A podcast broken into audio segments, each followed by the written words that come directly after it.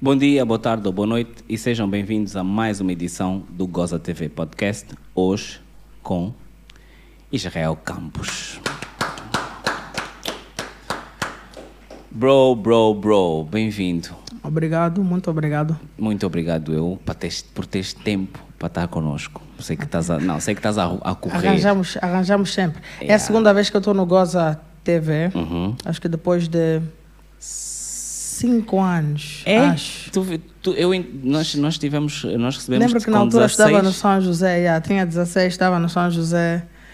Em, pois, e não era, o Goza, aqui- o Goza TV não era feito aqui, Não era, era aqui. feito Na altura fizemos no na Casa Brasil. Ca- na Brasil, casa, Angola. Angola, Brasil. Brasil, Angola, yeah. yeah.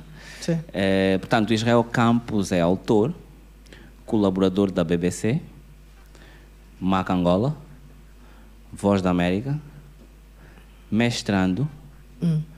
jornalista Uhum. e atualmente suspenso da Rádio Nacional de Angola. Não, mas acho que essa, essa não é parte da. Mas peraí, mas estás ou não estás suspenso? Como é que ficou essa história? Vamos começar Não sei, por por acaso eu tenho realmente de saber como é que ficou essa história. Tenho de, de arranjar um advogado para entender. Porque alguém há dias me disse que em, por ser um processo numa instituição pública, portanto, a- eu não devia deixar ficar assim, que tinha Claro. que realmente entender qual era a minha situação.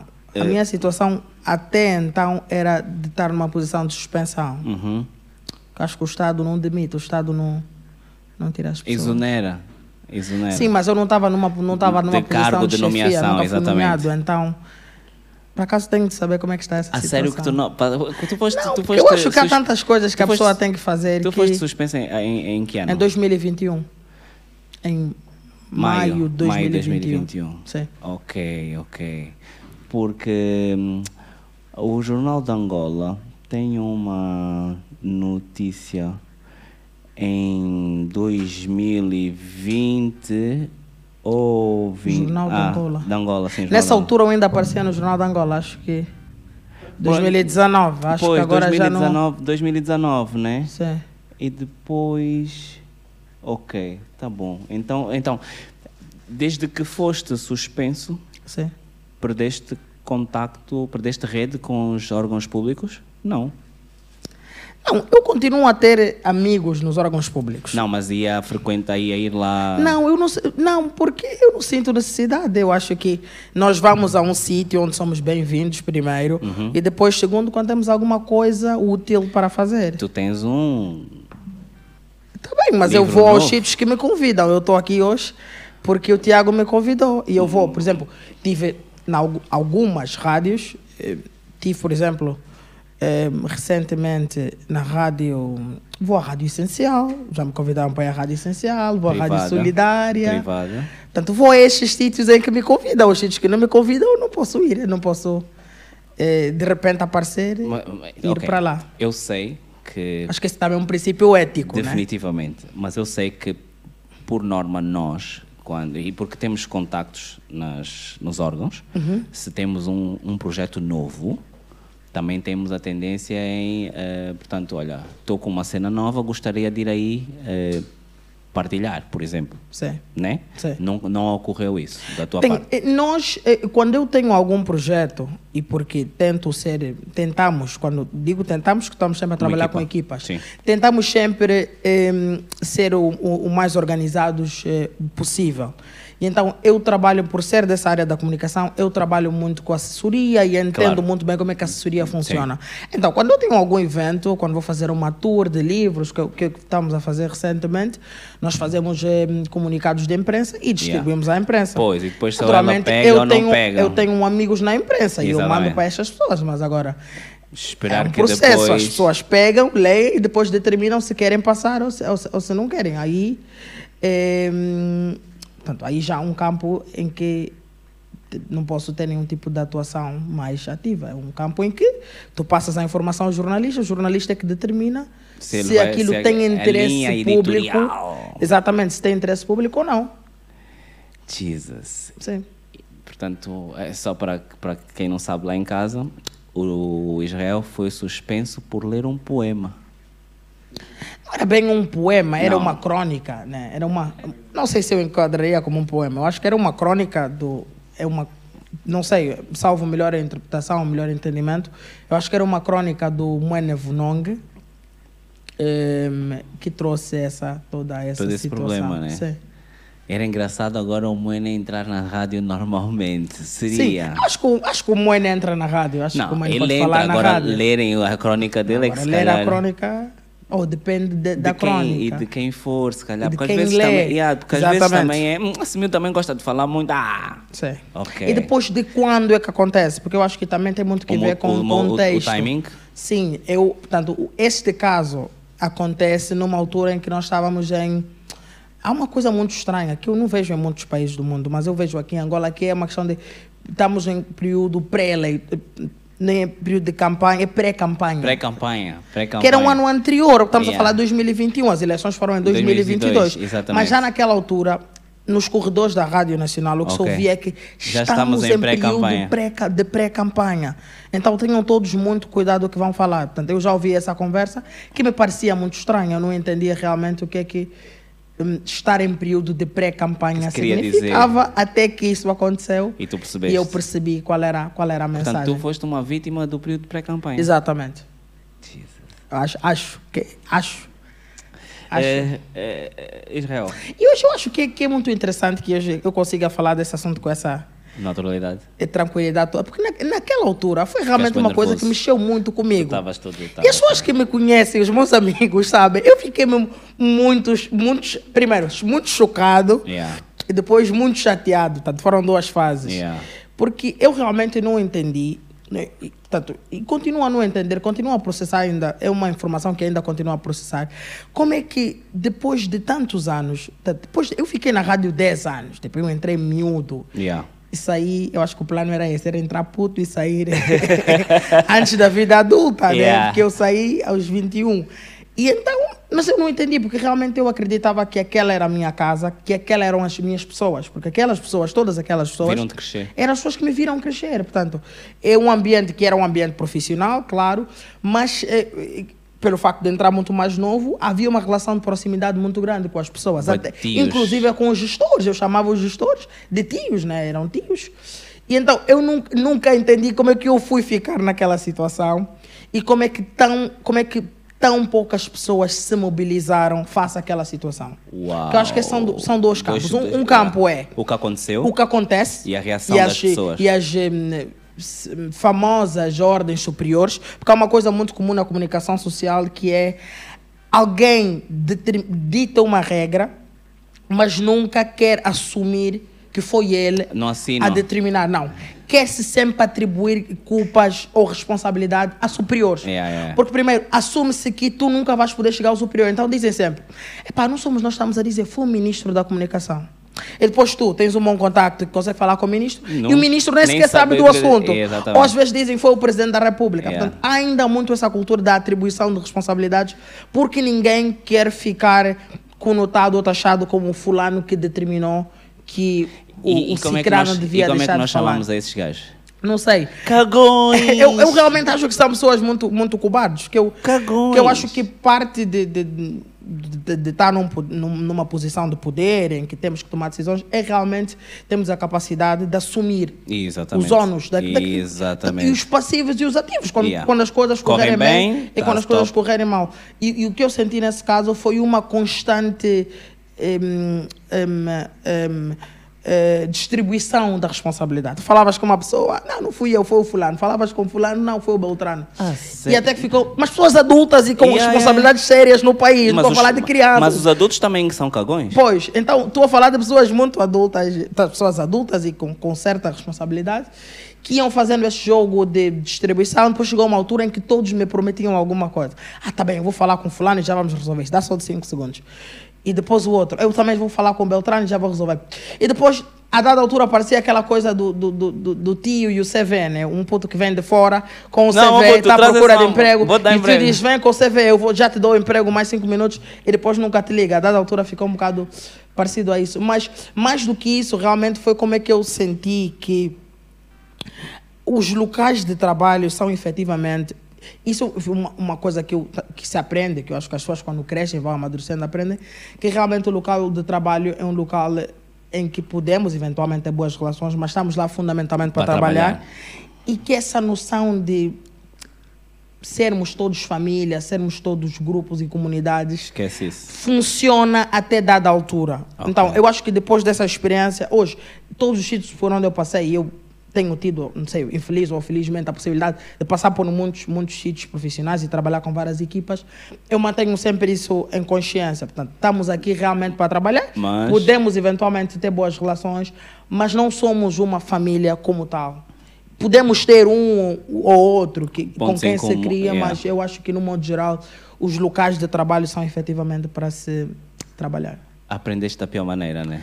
Aprendi, eu acho que, não sei se da pior ou da melhor, eu acho que aprendi eh, porque eh, eh, talvez precisasse dessa, dessa hum, lição para ter uma visão, uma perspectiva Maior. diferente sobre Hum. aquilo, que eu acho que entrar, eu acho que uma das coisas que, hum, não sei se diria uma das desvantagens, mas acho que entrar muito novo ao mercado de trabalho também cria alguns vícios. Portanto, Ok. Um desses vícios é esse, é de nós que... acharmos que somos um grupo, somos uma família. Ok. Alguns vícios, mas às vezes não são vícios, são algumas visões mais utópicas, Uhum. né? Em que nós eh, eh, realmente acreditamos no- no- no- nessas, nessas noções maiores de coletividade. E não estou a dizer que as coletividades não são importantes, são Yeah. muito importantes, sobretudo quando se quer avançar uma agenda, quando se quer cumprir um objetivo. Mas a- mas eu acho que nós temos de aprender a lidar com as expectativas que nós criamos Próprio, sobre a os culpa é outros. nossa, a maior parte das Exato, vezes. Porque às vezes não são as pessoas, somos nós que pensamos que as pessoas agiriam de uma forma diferente ou que teriam uma posição diferente. Então acho que uma das lições talvez tenha sido nós aprendemos a gerir as nossas, Nossas- próprias Oh, expectativas. Nice, nice. Eh, portanto, tu foste suspenso da Rádio Nacional. E o que é que acontece? O que é que tu sentes quando hoje um profissional da comunicação diz que não há quadros? Lhe mandas para onde? Que não há quadros. Yeah. Não sei, eu acho que se fala pouco que não há quadros. Eu acho que os profissionais da comunicação, eh, dependendo de, de onde sejam, eu acho que não estão tão preocupados com essa conversa de falta Dos de quadros, quadros. porque é muito difícil se entrar para a comunicação social aqui em Angola. Portanto, Ok. É muito difícil, é um esquema Ah, é tipo completamente é tipo a polícia é mais complicado. fácil? Eu acho que até a polícia seja mais fácil. É muito complicado entrar para um órgão de comunicação Ah, é? social. Nunca há vagas, nunca há concursos públicos, nunca há castings. As pessoas só aparecem. As pessoas só aparecem. Da Não, mesma agora- forma que eu apareci. eu agora- também só apareci. agora que falas eu não fiz nenhum, nenhum, fiz nenhum casting para entrar para a rádio, nem nada. Eu fui parar a rádio porque fui lá dar uma entrevista. Aham. Alguém achou que eu falava muito bem e me convidou para ir voltando. E é assim que eu entrei para a Rádio Nacional. Portanto, Não, mas tens noção que é assim que eles também estão para o governo. Hum, esse Sim, nunca- Vem na próxima semana, vem, vem, vem. então é muito difícil. E Dá eu- por eles 40 anos lá. Pois, e eu por acaso, agora, eu recebo muitas comunicações de jovens, estudantes de comunicação, A quererem fazer estágios. Dizerem, pai, eu quero fazer um estágio, eu quero entrar para a rádio, não sei o quê. E eu paro para pensar e penso, mas como é que se entra efetivamente para esse sítio?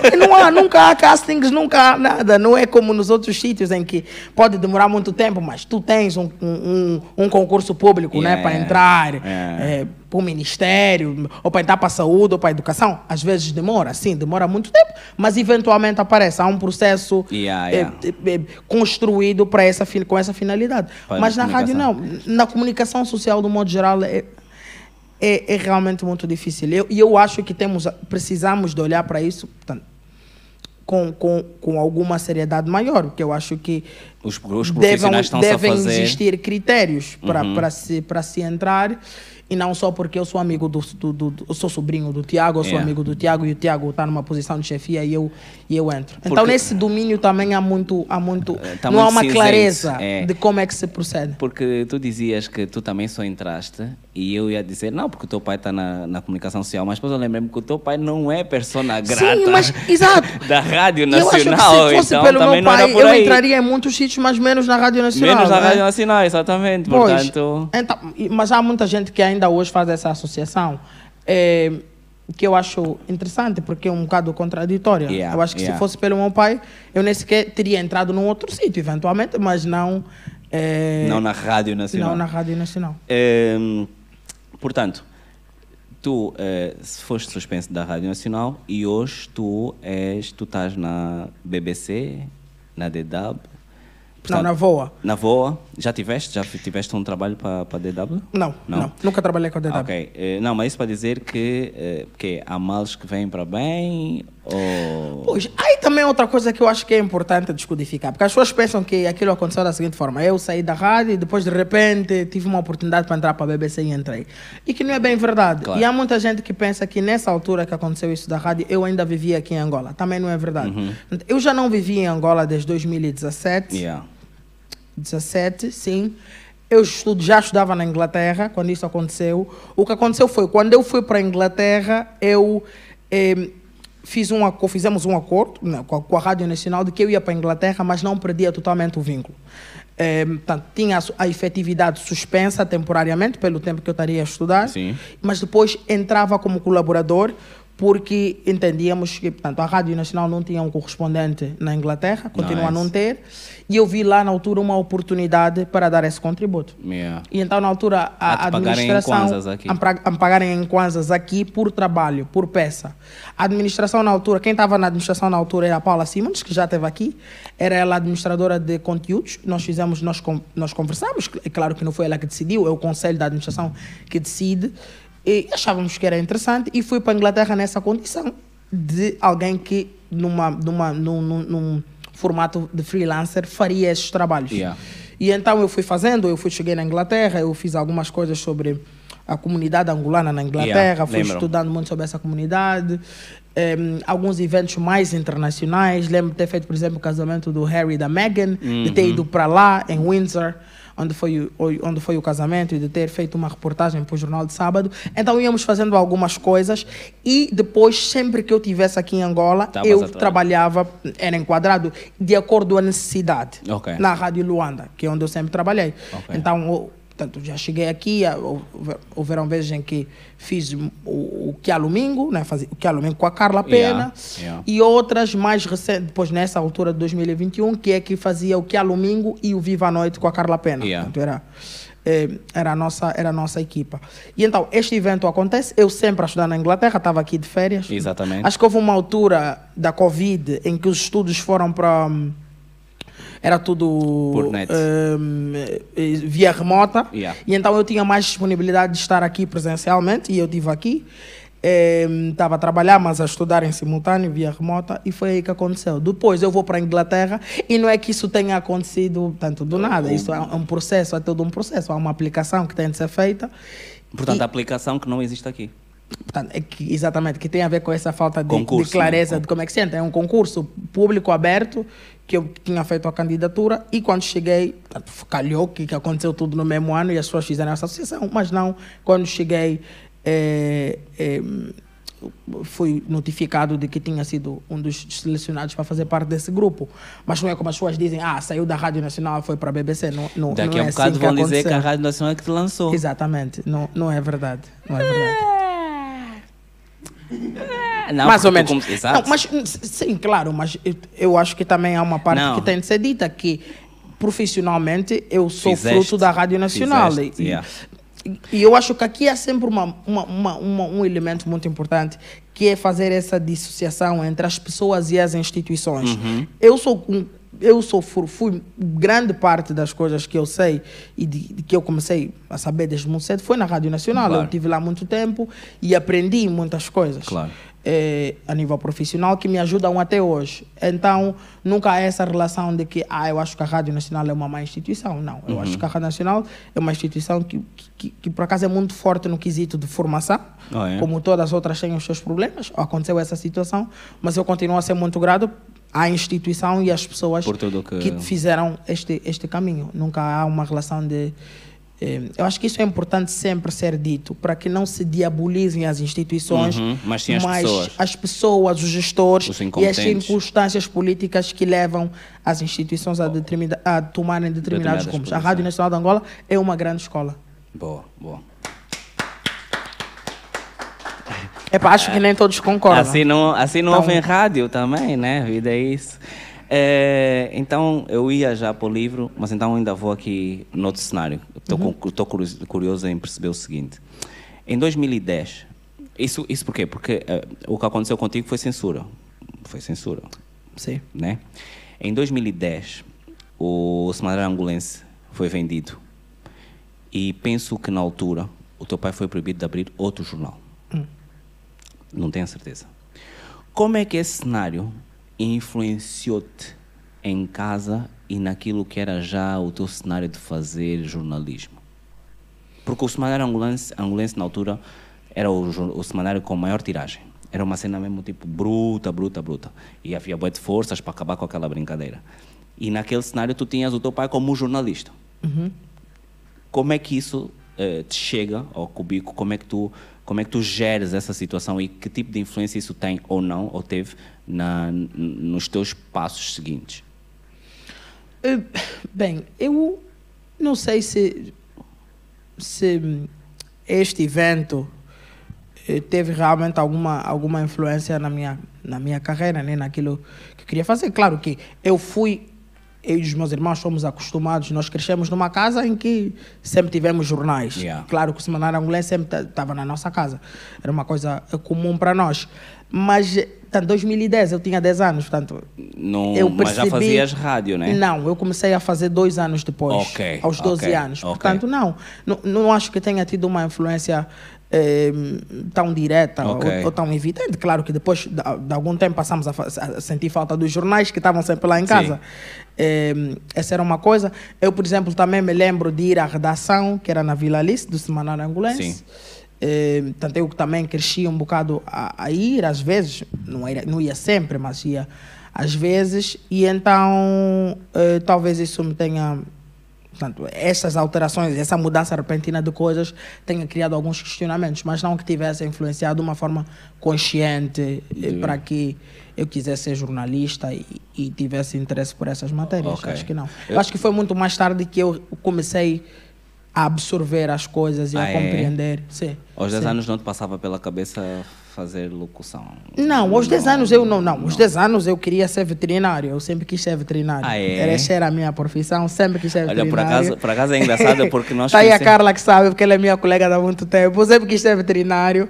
E sempre tivemos muitos animais em casa e sempre fomos muito à quinta. Meu pai sempre gostou muito de quintas. Yeah. Então, tanto aqui em Luanda como em Malange, nós íamos sempre à quinta. Ok. E então eu era essa pessoa de quinta que ia, por exemplo, para Malange e trazia um sapo, por exemplo, a Luanda, sem a minha mãe saber, e depois chegava aqui, era um problema muito Ah, grande, é? que tínhamos um sapo no, no, no, no, no jardim, ou de temos sempre, tivemos sempre muitos cães em casa, peixes. Portanto, Ok. essa sempre foi a minha vibe, foi sempre ser ou em, veterinário ou artista plástico, que eu também sempre gostei de desenhar Ok. e de pintar. Eu desenhava muito. Esse desenho é teu? Esqueci. Esse desenho é teu? não, esse não é meu. Ok. Eu desenhava, de- gostava de desenhar, tanto é que a dada altura eu fiz mesmo, ehm, fazia parte de um ateliê. Havia uns, havia um, um, um artista plástico que eu amava muito, que era o Álvaro Macieira. Que era muito, já era muito conhecido naquela altura, e sempre que entrasse em alguma instituição pública havia um quadros quadro, yeah. do Álvaro Macieira. Então Yeah. eu queria ser o Álvaro naquela Oh, altura. E houve uma altura em que nice. havia uma publicidade na televisão com o Álvaro Macieira, eu não me lembro de que Ensa, talvez. instituição era, talvez a ENSA ou algum banco assim, Yeah. que era com o Álvaro Macieira. Então eu gostava muito dele. Depois conheci o Etona, o Hum. mestre Etona, e também fiz algumas aulas com ele eh, na ilha. Ele tinha lá um ateliê Yeah, que fazia, yeah. fiz algumas aulas com ele. Então essas eram as minhas Ok. áreas. Eu era arte ou era Olha, essa questão da é, é, é uma pena porque se tivesse sido veterinário, hoje tu sabes que há macacos aí que precisam de uma boa Exatamente. vacina. e os né? veterinários fazem mesmo dinheiro. Alguns é, veterinários né? fazem dinheiro. Eu, a vez que vou a veterinários, está sempre cheio, tem sempre clientes. É. Então talvez tenha perdido uma boa oportunidade Yeah, ok. de acumular riqueza. E como é que surge o cenário? Porque já está, ou seja, não queria ser jornalista, acabei por ser. Não queria ser jornalista, acabei por ser. Sim, entrei para a rádio e a rádio teve essa influência. Fez-te. Primeiro não era para ser jornalista, eu era locutor, né, Uhum. infantil, etc, etc. Até comecei a gostar e disse, pá, quero fazer isso a sério. Só que na altura, em, ninguém, ninguém aconselha uma pessoa consciente A a ser ser, jornalista. jornalista. Em Angola. E tu sabes isso. Em Angola. Tu sabes isso. Yeah. Que yeah. em Angola ninguém diz fica jornalista. Yeah. Mesmo as pessoas que eu conhecia na rádio me diziam, puto, faz isso, Mas mas, não- vai fazer a tua vida, Yeah. faz outra coisa. Sempre me disseram isso, sempre. E eram pessoas que estavam na comunicação há muito tempo. Tipo, Exato. Salu Gonçalves sempre me disse isso, sempre. Sempre eu dizia, mas como é possível o Salu, né, que é uma pessoa que eu ouço há tanto tempo, me diga isso? Mas eles afinal já sabiam. Não. E então as pessoas sempre me disseram, sempre me disseram, pá, puto, faz isso como um hobby, mas faz outra carreira, porque aqui em Angola isso não dá. Mas eu fui teimoso. Eh, a dada altura em casa também tinha muito essa pressão, meu pai não queria que eu fosse jornalista. E então, eh, quando cheguei ao ensino médio, eu decidi fazer eh, físicas e biológicas com a ideia de que ia ser ou veterinário Ok. ou engenheiro ambiental. Calma, altura em que surge essa ideia do engenheiro ambiental. Jesus. E então eu fiz física de biológica para ser engenheiro ambiental. Mas eu acho que a coisa da, da, da rádio, da comunicação Puxou. foi falando mais alto. em, porque depois, a dada altura, e essa é uma, uma das, das coisas que eu, por exemplo, agradeço muito à rádio, é que a rádio não olhava para a minha idade quando me atribuísse responsabilidades. Nice. Portanto, eu gostava disso. Não havia uma infantilização muito Ok. grande. Sobretudo para mim, eles sempre tiveram um olhar, tipo, quando digo eles, as pessoas com, com responsabilidade, yeah. sempre tiveram um olhar diferente para mim. Porque então eu lembro de ter começado a fazer reportagens muito cedo, Ok. muito cedo. Portanto, fazia o programa infantil aos fins de semana, mas lembro que durante a semana já fazia reportagens. Em, a primeira reportagem que eu tive assim a passar no, no, no jornal das 13 que é o principal jornal, eu tinha, devia ter 14 anos para aí. Uau. Isso é uma coisa que é muito importante para os jornalistas, né? Ter uma, Uma peça passar no jornal das 13 ou das Aos 20, 14 anos que são os é- principais jornais. E eu comecei a fazer isso muito cedo, aos, aos, ca- aos 14 anos. E depois eh, aconteciam vários eventos que eles mandavam fazer. Eu acho que foi essa parte que me, que me cativou Ok. mais a querer fazer a profissão, porque eu entendia que, primeiro, já, já entendia a questão do serviço de, de utilidade pública, que era servir as pessoas através do nosso trabalho. Yeah. Essa é uma consciência que eu ganhei muito cedo. E depois, ahm, a importância que tinha a nossa plataforma. Eu sabia que, as, que haviam zonas no país em que as pessoas dependiam de Daqui- nós para saber Ok, daquilo. Ok. Então nós éramos esses agentes e acho que continuamos a ser. O jornalista é esta, é esta gente que tem grande responsabilidade para com o público. Porque há pessoas que realmente dependem que o nosso trabalho seja bem feito para que elas, para que elas entendam o que se passa no país, Yeah. para que elas possam tomar decisões. E então estas responsabilidades que eu fui tendo desde muito cedo terão eh, jogado esse papel muito importante. E quando eu fui para a universidade, os meus pais pensaram que eu ia fazer Química. engenharia ambiental, mas depois de um tempo descobriram que não era verdade E, e, e que ia fazer jornalismo. e sobre a reportagem da chegada do corpo do José Eduardo Santos a Luanda. Hum. What about it? Como é que como é que foi todo o processo? Porque eu sei que foi cansativo. Hum. E se foi para nós leitores, imagina para quem teve que produzir as reportagens. Que- que- o que é que te marcou nessa altura? Marcou que, e, portanto, isso aconteceu o ano passado. Eu já estava, portanto, já tinha estado na BBC por alguns meses, fazer lá um estágio, e depois eh, decidi ficar freelancer. Ok. o ano passado, no início do ano passado. Fiquei lá algum tempo no- nos escritórios e depois decidi ficar freelancer por causa da flexibilidade de poder viajar e de poder fazer várias coisas. Que eu Oh. gosto dessa ideia de que posso estar em qualquer sítio e posso estar a trabalhar. E às vezes quando tens um trabalho fixo, Não podes. quando assumes um contrato fixo, não podes. Yeah. E eu não, não consegui fazer durante os primeiros meses que estive lá. Então decidi freelancing, eh, eleições em Angola, que eram eleições que eram tidas como históricas, na altura que seriam históricas. A de 2022? O ano passado, sim. Havia muita, havia muita ansiedade, mesmo a nível do mundo, sobre como é que seriam essas eleições. Porque em, a oposição estava com a força toda que estava, em, a juventude dava um sinal, passava um sinal abertamente vermelho ao, ao MPLA. Portanto, havia alguma curiosidade sobre o que, é que seriam. Ok. Estou a falar de uma leitura Sim, internacional. O que é internacional. que as- os jornalistas de fora, o que, é Yeah, que os yeah, que é que opinion achavam? makers achavam. Yeah. E então, o que é que isso queria? Queria que estas organizações, os grandes jornais, as grandes televisões, mandem pessoas para esse local. E quando elas não conseguem mandar, por causa das várias dificuldades que tem de se mandar alguém para aqui para Angola, seja conseguir um visto. Vais procurar o seja- próprio angolano. Vais procurar algum angolano. Então eu vim para aqui para Angola para fazer alguns trabalhos para a Voz da América e para a BBC sobre as eleições em Angola. Ok. Ehm, isto foi em agosto, as eleições foram em agosto. As fundações foram em Mas agosto. antes disso, o que é que acontece? Eu, antes disso, junho, julho. Quando é que o José Eduardo Santos morreu? Em ju- julho. Julho. Julho. Julho. Em julho, eu estava em Espanha. Ok. Em julho eu estava em Espanha porque estava a fazer uma summer school. Ok. Tinha conseguido a minha universidade, portanto, estava a terminar a universidade e a minha universidade deu-me uma bolsa porque tinha tido bons resultados para fazer uma summer school em Espanha, em Madrid. Mas já havia aquela conversa de que o presidente não estava bem, etc, etc. Tanto é que nós já tínhamos o. ehm, já tínhamos o. Como se diz? Obituário. O obituário. Já tínhamos, já estava, eu já estava a trabalhar num obituário. Ok. Sim, porque, porque geralmente é, é assim, é assim que, se, que, as, que, as- que as- que essas grandes organizações procedem. Sim. Se alguém que tem uma idade avançada Já- que já está sa- a doente, qualquer momento os jornalistas já estão em alerta, já estamos a trabalhar no obituário. Yeah. E eu tinha sido escalado para fazer o obituário de Eduardo Santos. Nice. Fui eu que escrevi o obituário dele eh, para a BBC. Ok. Então, tínhamos feito o obituário, um dia deste estou na aula e de repente sai a notícia de que o senhor tinha falecido Ok. em Barcelona. Ok. E tu estás em Espanha? Eu estou em Madrid? Espanha, estou em Madrid. Madrid. Eh, publi- as notícias foram circulando, publicamos eh, o obituário, saiu logo, o breaking news no mundo todo, porque era realmente um evento Sim. com essa dimensão toda internacional, por causa da figura de que se tratava.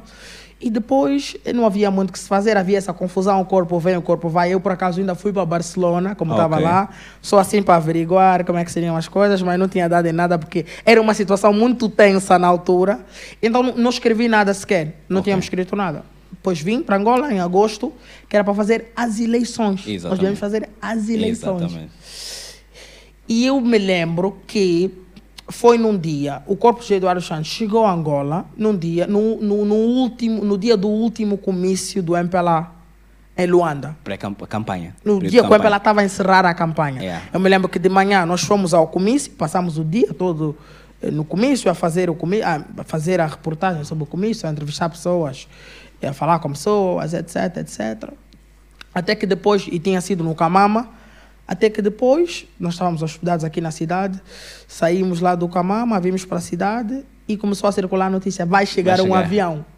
Vai chegar um avião. Vai chegar um avião de Porra. Espanha. Mas, ah, mas vai chegar um avião de Espanha? Como assim? Ninguém sabia de nada. Protocolo, vai chegar um avião. Jornalistas têm de estar no Ah, é? aeroporto. Vai chegar um avião. Ok, Corrido. Qual aeroporto? Ninguém sabe. Sim. Aqui é uma coisa que é muito, que é muito interessante. É que ninguém sabe de nada, Nada. nem quem está a dar a informação. então dizem, vai chegar um corpo, vai chegar um avião. Ok, vai chegar um avião aonde? Num aeroporto. Qual Ok. aeroporto? O Yeah. doméstico, o protocolar, o internacional ou militar? Estás a perguntar à pessoa. Ninguém sabe. Yeah. Fiquem só nas imediações, alguém vai dizer. Aqui a bocado, alguém diz: vai chegar o, aero- o- o avião No no, aeroporto militar. Todo mundo para o militar. Nós fomos, éram- éram- éramos duas pessoas por cá, estava com a Mayra, da VOA, mas a Mayra, mas dissemos: não, temos que ser inteligentes, saber fazer gestão de recursos. Vai um fica num local estratégico, vai. onde vai ter internet, vai conseguir upload as coisas, que era no nosso hotel, e outro vai. E nos dividimos assim. Ela foi e eu fui para, o, eh, para a base militar com a nossa equipa. Chegamos na base militar, primeiro para entrar, um monte de confusão, os militares. Ah, mas estão aqui a fazer o quê? Os Cala. militares. Mas nós recebemos informação do protocolo de que vai chegar um avião. Como é que estamos aqui a fazer o quê? Mas nós não sabemos de nada. Epá, vão só aí, vão só aí. Tem uns outros colegas. Ficamos todos confinados numa sala, eu me lembro, no aeroporto militar, uma sala pequena, todos jornalistas, porque foi uma, uma boa altura, entre aspas, porque havia um monte de jornalistas internacionais eleições, aqui por causa das por causa eleições. das eleições. Yeah. Tá, a imprensa toda portuguesa aqui presente, alguma internacional, e os nossos colegas daqui. Ficamos todos confinados numa sala, horas e horas, horas e horas, sem saber perspectivas. Chega a que horas, se vem mesmo, se não vem. E depois, de repente, começamos a ver que os colegas da imprensa pública começam a sair da sala onde que estamos. seguir. E nós a perguntar, mas colegas, o que é que se passa? Eles não diziam nada. Eu, por acaso, fiquei muito sentido nesse dia. As pessoas a perguntarem, para onde é que vão? Eu fiquei muito triste. Eles não diziam nada. De repente estamos numa sala, só imprensa internacional. TPA, TV Zimbo, Jornal da Angola, deram. Cala. E nós a perguntamos, mas estão a ir para onde? Receberam alguma informação, sabem de alguma coisa? Não diziam rigorosamente nada. Epá, nós ficamos lá a perguntar, a perguntar, a perguntar. Lá os militares estavam lá, também estavam. Eles não sabiam, tá? Claro. queriam ajudar, mas não sabiam. Até que. É tudo na base do Mujimbo. Portanto, pensa que nós estamos a tratar da informação, mas nunca há uma informação oficial Yeah. e que se segue. É tudo à base do, do improviso e do ouvir dizer. Até que nós decidimos, "Epá, estamos só aqui, só havia a imprensa internacional, hum, e alguém nos diz lá, "Epá, é melhor tentarem ir ver no aeroporto, no- lá na, na parte protocolar, porque nós não achamos que, o presidente, que, que esse avião vai, Vai chegar aqui na, na base militar. Nós saímos do, do, do, do, do militar, por fora, fomos dar a volta, chegamos ao protocolar e quem lá estavam? Os colegas que nos tinham abandonado, sem terem dado uma dica. Eu disse, mas, mas não há sequer solidariedade. Não podiam só ah, informar os outros, estamos todos aqui pela mesma causa, quer informar o público. E aí eu achei, esse, esse episódio me marcou muito. Até que chegamos lá no, no protocolo e não há informação, aquilo é esperar. Aquilo é só esperar até acontecer, não há informação. Ficamos muito tempo à espera. Os colegas dizem que aqui é comum, sempre que algum presidente a chegar ou alguma entidade, diz, diz sempre que é comum, que a imprensa fica muito tempo à espera.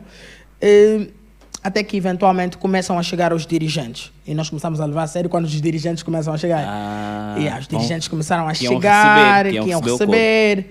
De repente apareceu o Marci Lopes, que na altura era o, o, o era ministro do MAT. MAT. E era, então eles, eram eles os responsáveis pela organização. E começaram a chegar outros ministros, etc. E, e daí, de, de repente, eh, o avião o avião estava a chegar, aquela záfama toda, não sabia quem vinha no avião, portanto era adivinhar, mas aquela tia é quem, aquela moça é quem, não sei quê, porque não havia um- uma informação, portanto, de repente o avião começava a sair, saíam filhos, saíam outras pessoas que ninguém conhecia, era, era todo um exercício de adivinharmos quem é quem. Eh, sai o, o- caixão, sai. Há um processo muito estranho que se faz para porem nos carros, também demora um bocado. O- depois, por acaso, o Márcio Lopes deu, fez declarações à imprensa que explicou um bocado qual era a ideia, o que é que se ia fazer. Eh, depois, lembro que saímos daí e fomos para o Miramar. Foi a primeira vez que eu entrei para aquela casa, acho que muita gente, e admirou-me como é que a casa estava realmente aberta para todo mundo. Portanto, nós, nós pensávamos primeiro que seria Mais protocolo. mais privado, né? Que chegaríamos à casa e aquilo, aquilo as pessoas entrariam, mas não. Portanto, chegamos lá, havia um aparato sim criado lá fora para questões de revista e etc. Mas depois a casa estava realmente aberta. Eu fiquei tipo, cheio. Eu estou a entrar nessa casa. É, isso foi um bocado assim. que acho que ninguém conta, né? Tu, tu cresces a vida toda a passar pelo Mira, mas saber o presidente vive ali, o presidente vive ali, até que de repente Tu tu lá. entras para casa. E isso aconteceu esse dia. Então acho que foi um dia muito. Mas também só entraste lá porque o presidente já não vivia. lá. Exatamente. Não sei se, se teria entrado com o presidente vivo. Isso é que era interessante. Mas eh, a nível profissional, né, que acho que o que interessa foi, foi uma experiência interessante, Uhum. porque era, claro, que é um assunto que havia muito interesse público, não só nacional, mas como internacional. As pessoas queriam saber como é que esse evento iria influenciar as eleições, teria algum tipo de influência ou não, Uhum. e como é que as pessoas estavam a reagir no terreno. Eu acho que foi um bocado esse trabalho que nós fizemos, foi Ok, estar no terreno por perceber. horas e horas, falar com as pessoas, perceber.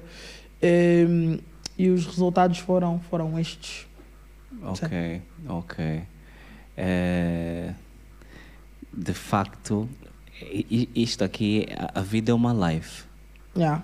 De facto, é, então vamos falar de coisas boas. Sim. Vamos falar de coisas boas. Mas depois acompanhamos todo o processo, não foi só aí. Tá, isso foi o primeiro dia, mas depois eu fiquei. Acompanhei todo o processo até, em, até o final. Portanto, eh, portanto, esse foi um evento, depois aconteceram as eleições, mas depois disso houveram outros, outros eventos, as homenagens que fizeram aí no, no, no Memorial do Dr. Antônio Exato. Eh, tu acompanhaste isso? Sim, acompanhei. Eh, mas estavas cá na altura em que disseram que o corpo estava a cheirar mal. Ou melhor, ou- Estava cá na altura, sim, estava lá na altura porque havia uma conversa de que o caixão te- te- te- eventualmente tivesse ficado muito tempo fora, Sim, exposto. Eu ouvi, ouvimos isso. tu tiveste acesso Nós- a- Não, nós não constatamos isso. Não, Não, porque nós só tivemos. Em casa eu só estive neste dia, depois nunca mais Ok. regressei a casa. Não. Boa, boa, boa. É, portanto, então agora podemos falar de coisas boas? Sim, claro, claro. E o céu mudou de cor.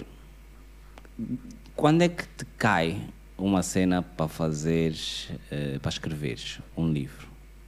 Deixa-me dizer desde já que magnífico. Já te disse pessoalmente, estou com alguma dificuldade em acabar o livro porque eu não leio duas vezes a mesma coisa. A menos que sejam os discursos do presidente, que eu não leio. O Adão da Almeida, o Adão da Almeida reinterpreta para nós. Mas a, a verdade é que a última vez que eu senti uma leitura tão, tão suave, tão deliciosa, foi com o filme, com o filme, parecia um filme na minha cabeça, o livro do Trevor Noah, I Was Born a Crime, Eu Sou um Crime. Porque falam costumes que eu me identifico. E de repente eu encontro isso.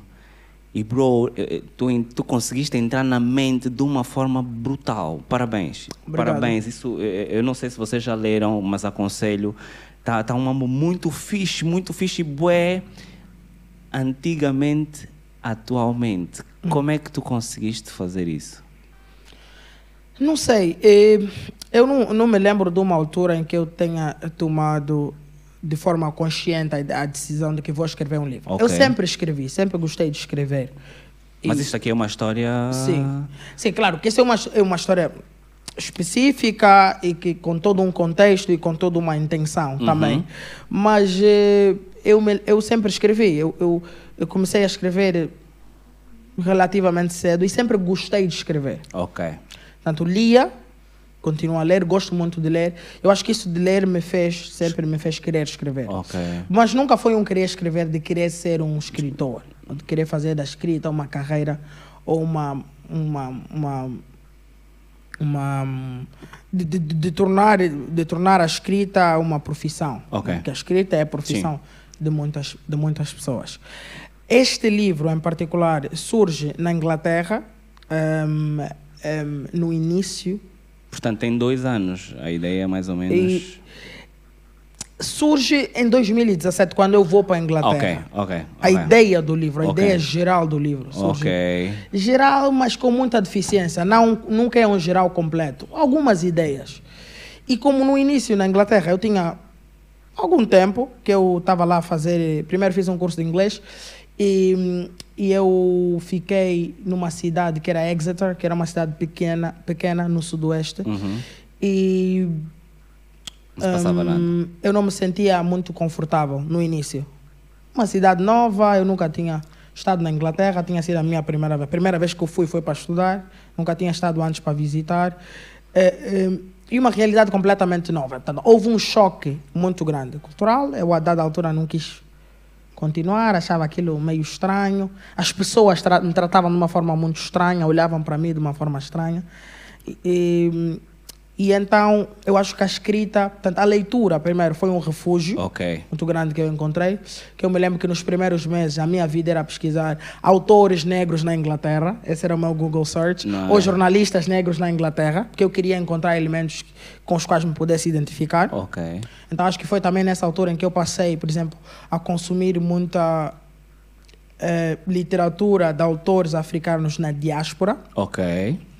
Que eram pessoas que eu não conhecia ou que não tinha lido antes aqui em Angola, por exemplo, a Chimamanda, eh, eh, que é nigeriana, Vitor Hugo Mendes. eh, o, o Chino Achebe, por exemplo. Yeah. Há, uma, há uma autora que eu, por exemplo, também li, eh, que é a Rennie Edu Lodge, que tem um livro sobre racismo, que é Why I'm No Longer Talking to White People About Race. Porque que eu já não falo com pessoas brancas sobre Racismo. sobre racismo, sobre raça. Portanto, eu passei a me aproximar muito a estas pessoas que. Algum, portanto, a Rennie do Loja é britânica, mas essas pessoas, vozes africanas eh, na diáspora, que Yeah. já tinham vivido isso que eu estava a viver. Ok. Que era se sentir estranho, que era a questão de ter de repensar a identidade, porque eu acho que uma pessoa que cresce aqui em Angola tem vários elementos de identidade, portanto, pode ser sou negro, sou mulato, sou branco, pode ser sou sulano, sou bacongo, sou umbondo, ovimbondo, etc. pode ser sou religioso ou não sou, mas nunca hum, é propriamente uma. Portanto, para mim, nunca foi propriamente um elemento de, de identificação muito que ver só e só com a raça. Portanto, a, a questão da raça ou do, do, tom de pele nunca te identifica por completo aqui uhum. em Angola, porque tu tens outros elementos que eu okay. acho que, que, que, que, que que, jogam um papel mais, mais preponderante. Então, eu acho que aqui, apesar de haver um bocado essa consciência de raça por várias situações, mas aqui vivemos num país de maioria negra, então tu não estás constantemente a, a te questionar sobre quem eu sou, yeah. ou o que é que significa ser com, como eu sou aqui, yeah. nesse yeah. contexto. Depois vais de repente a um país onde quem tu és, onde a tua raça determina que que quase fazer? todas as variáveis da tua vida. Tu, tu, como é que olham para ti, como é que interpretam o que tu fazes. Tu sofreste episódios de racismo? Sim, sim, sim. Tive, tive episódios de racismo na Inglaterra. Mas isso era para dizer que estas situações todas me levaram muito a, a um uma, uma, posição de refúgio na, na, leitura e também na escrita. E esse livro surge um bocado aí. Eu acho que a diáspora também aproxima-te muito do teu próprio país. Okay. Estás distante, mas queres Está estar cada próximo. vez mais perto.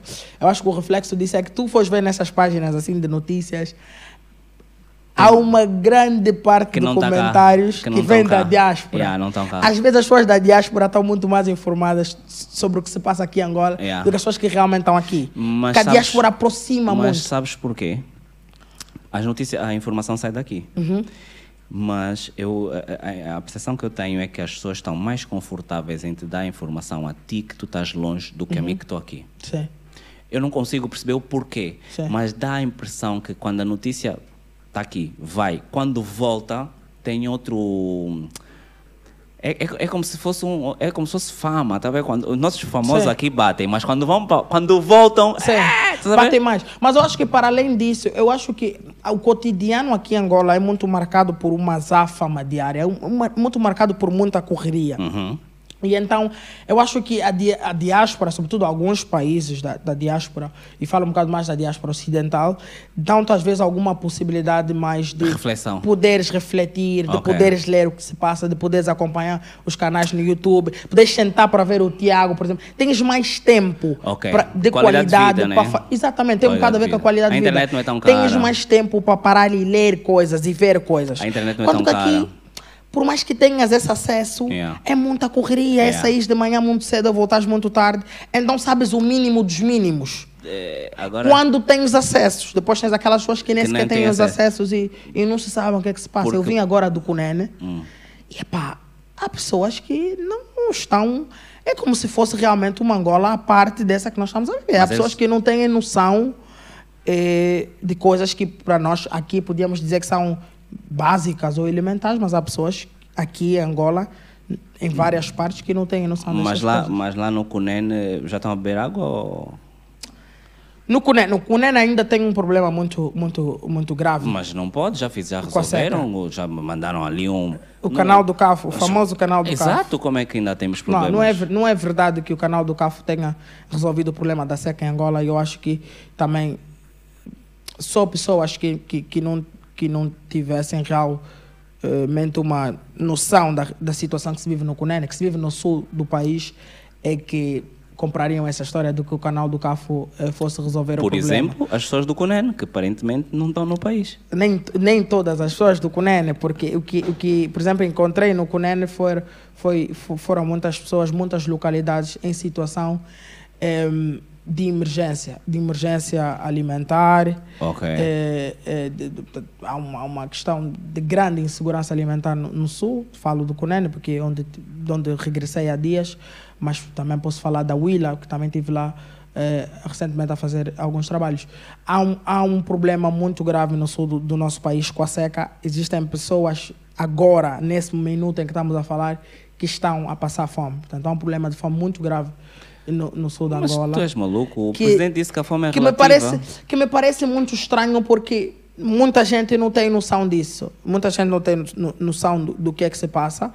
É, é claro que a seca às vezes tem os seus picos mais altos né que são estes momentos em que se falam sempre sobre isso. Mas mas há pessoas que Continuam. diariamente continuam nessa nessa nessa nessa situação de bastante vulner- vulnerabilidade e nós vamos fazendo o nosso o que, o que se pode. trabalho. Né? Mas sobre a é fome, não acho que estejas eh, correto, porque o presidente disse que a fome é relativa. Pá, o presidente também esteve na Willa há dias e, e, não, e não visitou ehm, os sítios que eu acho que ele devia visitar. Por exemplo, eu achei muito estranho que eu, a semana passada estivesse na Willa e nó- eu estava a trabalhar, estávamos a, eu, a nossa equipa estávamos a trabalhar nos municípios. Trabalhamos em alguns municípios da Willa. Achei muito estranho que o presidente, por exemplo, tivesse ido à Willa para saber da situação da Willa. Foi por causa da feira das- dos, dos municípios e das cidades. Mas depois o presidente diz sempre que vai para as províncias para saber da situação Yeah. social. É, ehm, mas achei estranho que o presidente tivesse ido para a Willa, reuniu com, com o governador, que fez uma intervenção que por acaso ficou muito conhecida, porque diz que foi muito interventiva. Depois o presidente foi ao, à feira, depois o presidente foi-se embora. Portanto, assusta-me sempre a incapacidade dos nossos gestores públicos de irem para o terreno fazer constatação.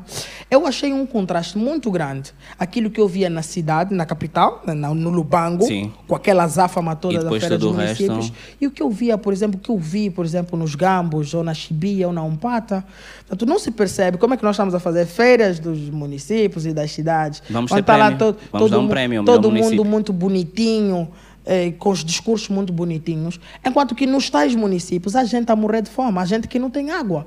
Existem localidades, na Umpata, por exemplo, há zonas em que não há rede, em que tu, para teres um compromisso com alguém que vive lá, tem de marcar uma semana antes. Olha, fulano, no dia X a X horas temos que estar no local X. Não te esqueças, porque naquela zona não tem rede. Não tem rede. Portanto, eu, fico sempre muito estupefacto como é que nós temos essa incapacidade de realmente ignorar eh, a vivência de muitos, de milhares de angolanos, de muitos angolanos que continuam em situação de bastante precariedade. E como é que o nosso poder político consegue ser tão insensível a isso? É como no Cunene, o presidente também esteve no Cunene. Depois da Willa foi para o Cunene. Ok. E o presidente não teve nos municípios, não andou. Teve lá, viu as construções de uma barragem, mas não teve efetivamente nos municípios. Até uma zona que achei engraçado, que eu vim do Cunena Dias, que é no Xangongo, que havia uma rua que estava mal. E o que aconteceu? Como havia um dito do que o presidente ia passar por aquela Arranjaram rua, a rua. arranjaram a rua. Resultado, o presidente nunca passou por aquela rua Mas pelo e menos- a rua está arranjada. Porra. então está todo mundo lá a rir. Então, que tal, que tal nós inventarmos que o presidente Vai vai, a passar sítio. por todas A as todo ruas sítio, né? a ver se a coisa anda. E, ah, essa história é muito engraçada lá no Xangong. Olha- Diziam, há uma rua há muito tempo, lá havia lá um buraco, ok? Que eles repararam, porque o presidente ia para ia, ia para o Cunene e supostamente ia passar no Xangong. Parece que não passou, mas a, a benfeitoria lá ficou. E, e- e já agora, por causa dessa tua, desse teu, essa tua tour pelo país, eu sei que tu também tiveste no Sol Nascente. Tive no Sol Nascente. Fala-me um No bocado. Wambo. É porque eu estou muito... eu- eu- nós tivemos aqui o presidente Sim. E eu gostei muito, muito de... Tipo, eu quase que voltava a estudar. Sim. Só que eu sou burro. O Sol Nascente é top. Eu, é isso que eu quero... É quero- top. Nós, eh, portanto, é uma, é uma tour que nós eh, fizemos, terminamos agora, recentemente. A última província foi Luanda. Começamos em Luanda, terminamos em Luanda. Porque, quando digo nós, sou eu e a minha editora, Cacimbo, entendemos que há uma necessidade muito grande de se fazer aquilo que nós estamos a chamar de democratização do acesso ao livro Ok. e a leitura. Porque o, que geralmente acontece aqui em Angola, lamentavelmente, é que os livros são lançados em Luanda, geralmente, e depois são lançados em Luanda, faz um evento, etc. Mas depois de algum tempo os livros Morrem. morrem. Yeah. Os livros morrem porque não há aqui em Angola uma estrutura que facilite a distribuição dos livros. Tens os que livros, correr. os livros não morrem porque os autores não têm vontade ou porque as editoras não têm vontade. Não é é porque realmente não temos estrutura para distribuição. Temos pouquíssimas livrarias. Tem, tens, As poucas que temos só aqui em Luanda. tens o teu livro em que livraria sem ser aquela? Não temos, não temos numa outra livraria. É isso que eu estou a explicar. Temos um problema grande de distribuição, temos poucas livrarias, temos algumas aqui em Luanda. Ah, depois, tens muitos custos associados à, à divulgação do livro. Porque tu Ok. não podes só depender da televisão ou da rádio, Sim. que tem as suas agendas e que vão ou não vão. Por exemplo, nós ficávamos muito satisfeitos que grande parte da mobilização que estamos a fazer para esse ator tem sido a partir das redes sociais. Nós não vamos à televisão e nem temos tido cobertura mediática, temos tido muito pouca, muito pouca. Um, e assim, essa, essa, essa principal, essa tradicional, então Nada. pior, televisão, não, não temos tido. Mas temos tido essa felicidade de fazer essa, essa divulgação através das redes sociais. Então entendemos que, epá, vamos fazer Luanda assim, mas precisamos Dar de tirar o livro de Luanda. Precisamos desluandizar Uhum. o acesso, o acesso a, ao livro. Eu gosto dessa expressão desluandizar. Não sei quem é que inventou, mas eu uso sempre porque eu acho interessante. E então fizemos um plano eh, para ver se conseguimos levar o livro a outras províncias. A principal eh, condicionante é sempre encontrarmos parceiros nestas províncias que, estejam- nos apoiem, porque não há dinheiro Yeah. para assumir os custos logísticos. Exatamente. Porque aqui em Angola tu não tens uma cadeia de distribuição nacional, que é, por exemplo, uma coisa que existe em Portugal. Em Portugal, nós fazemos o lançamento em Lisboa hoje, E mas amanhã- amanhã podemos fazer em Leiria, Coimbra, E Porto. tem porque tu tens uma cadeia, tu tens uma cadeia que vai articular com o teu distribuidor, Yeah.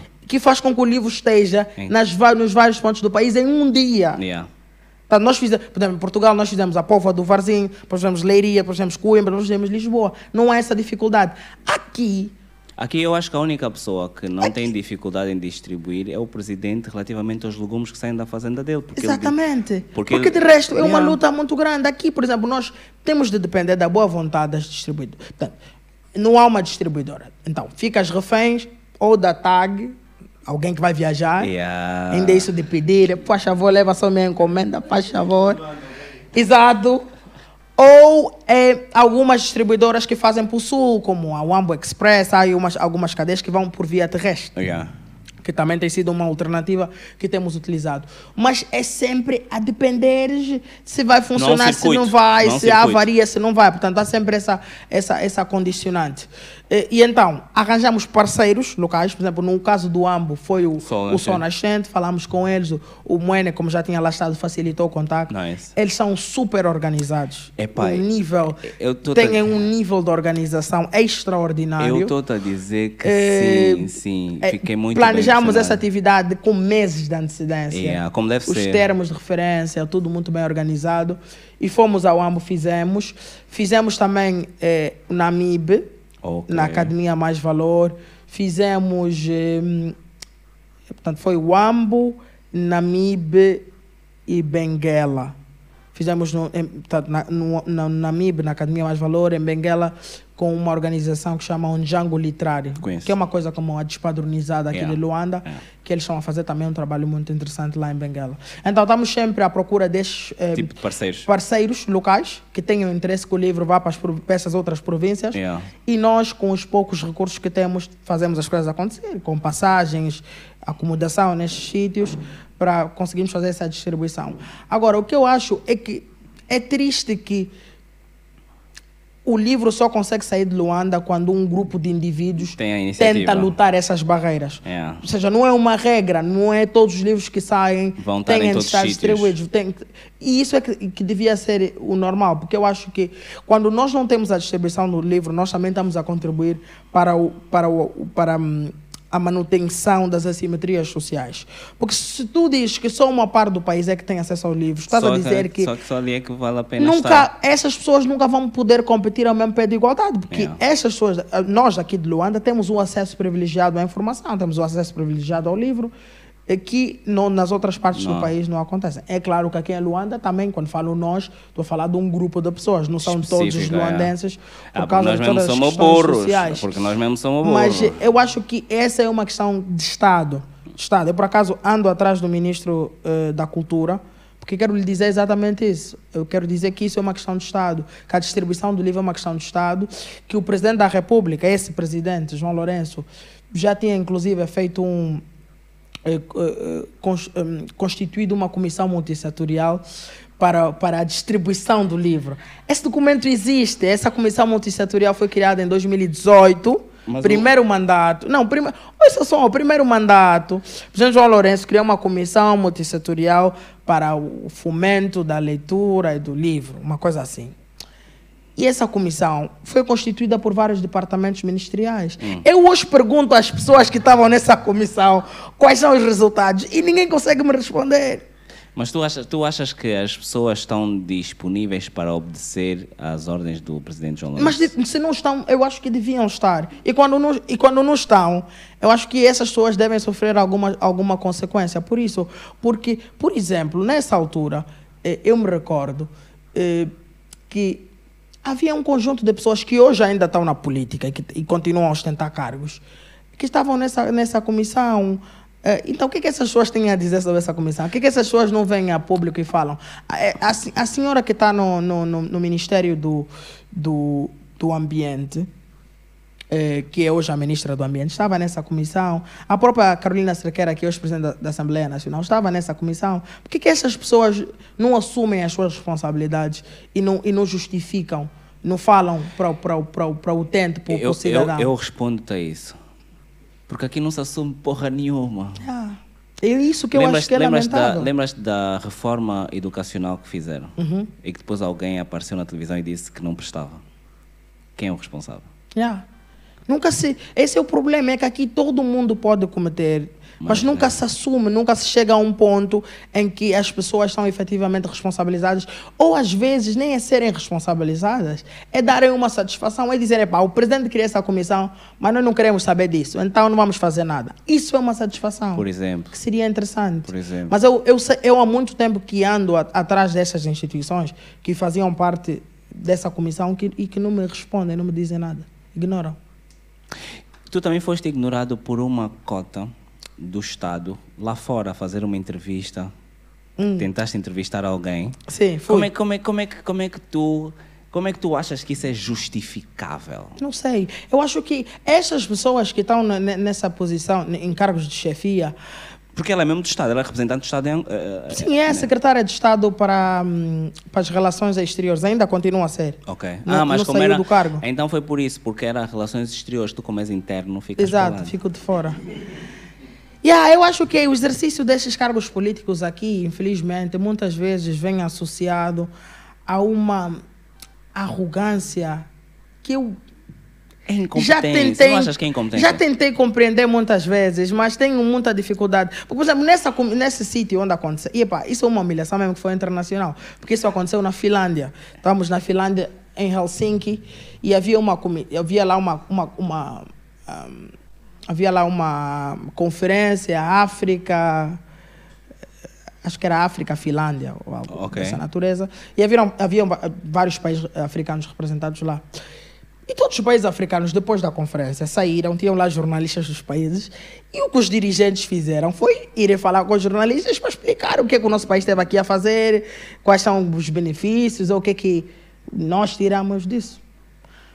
Vi lá, por exemplo, os dirigentes da, da Namíbia, super simpáticos, foram lá falar com os jornalistas deles, acho que havia também sul-africanos.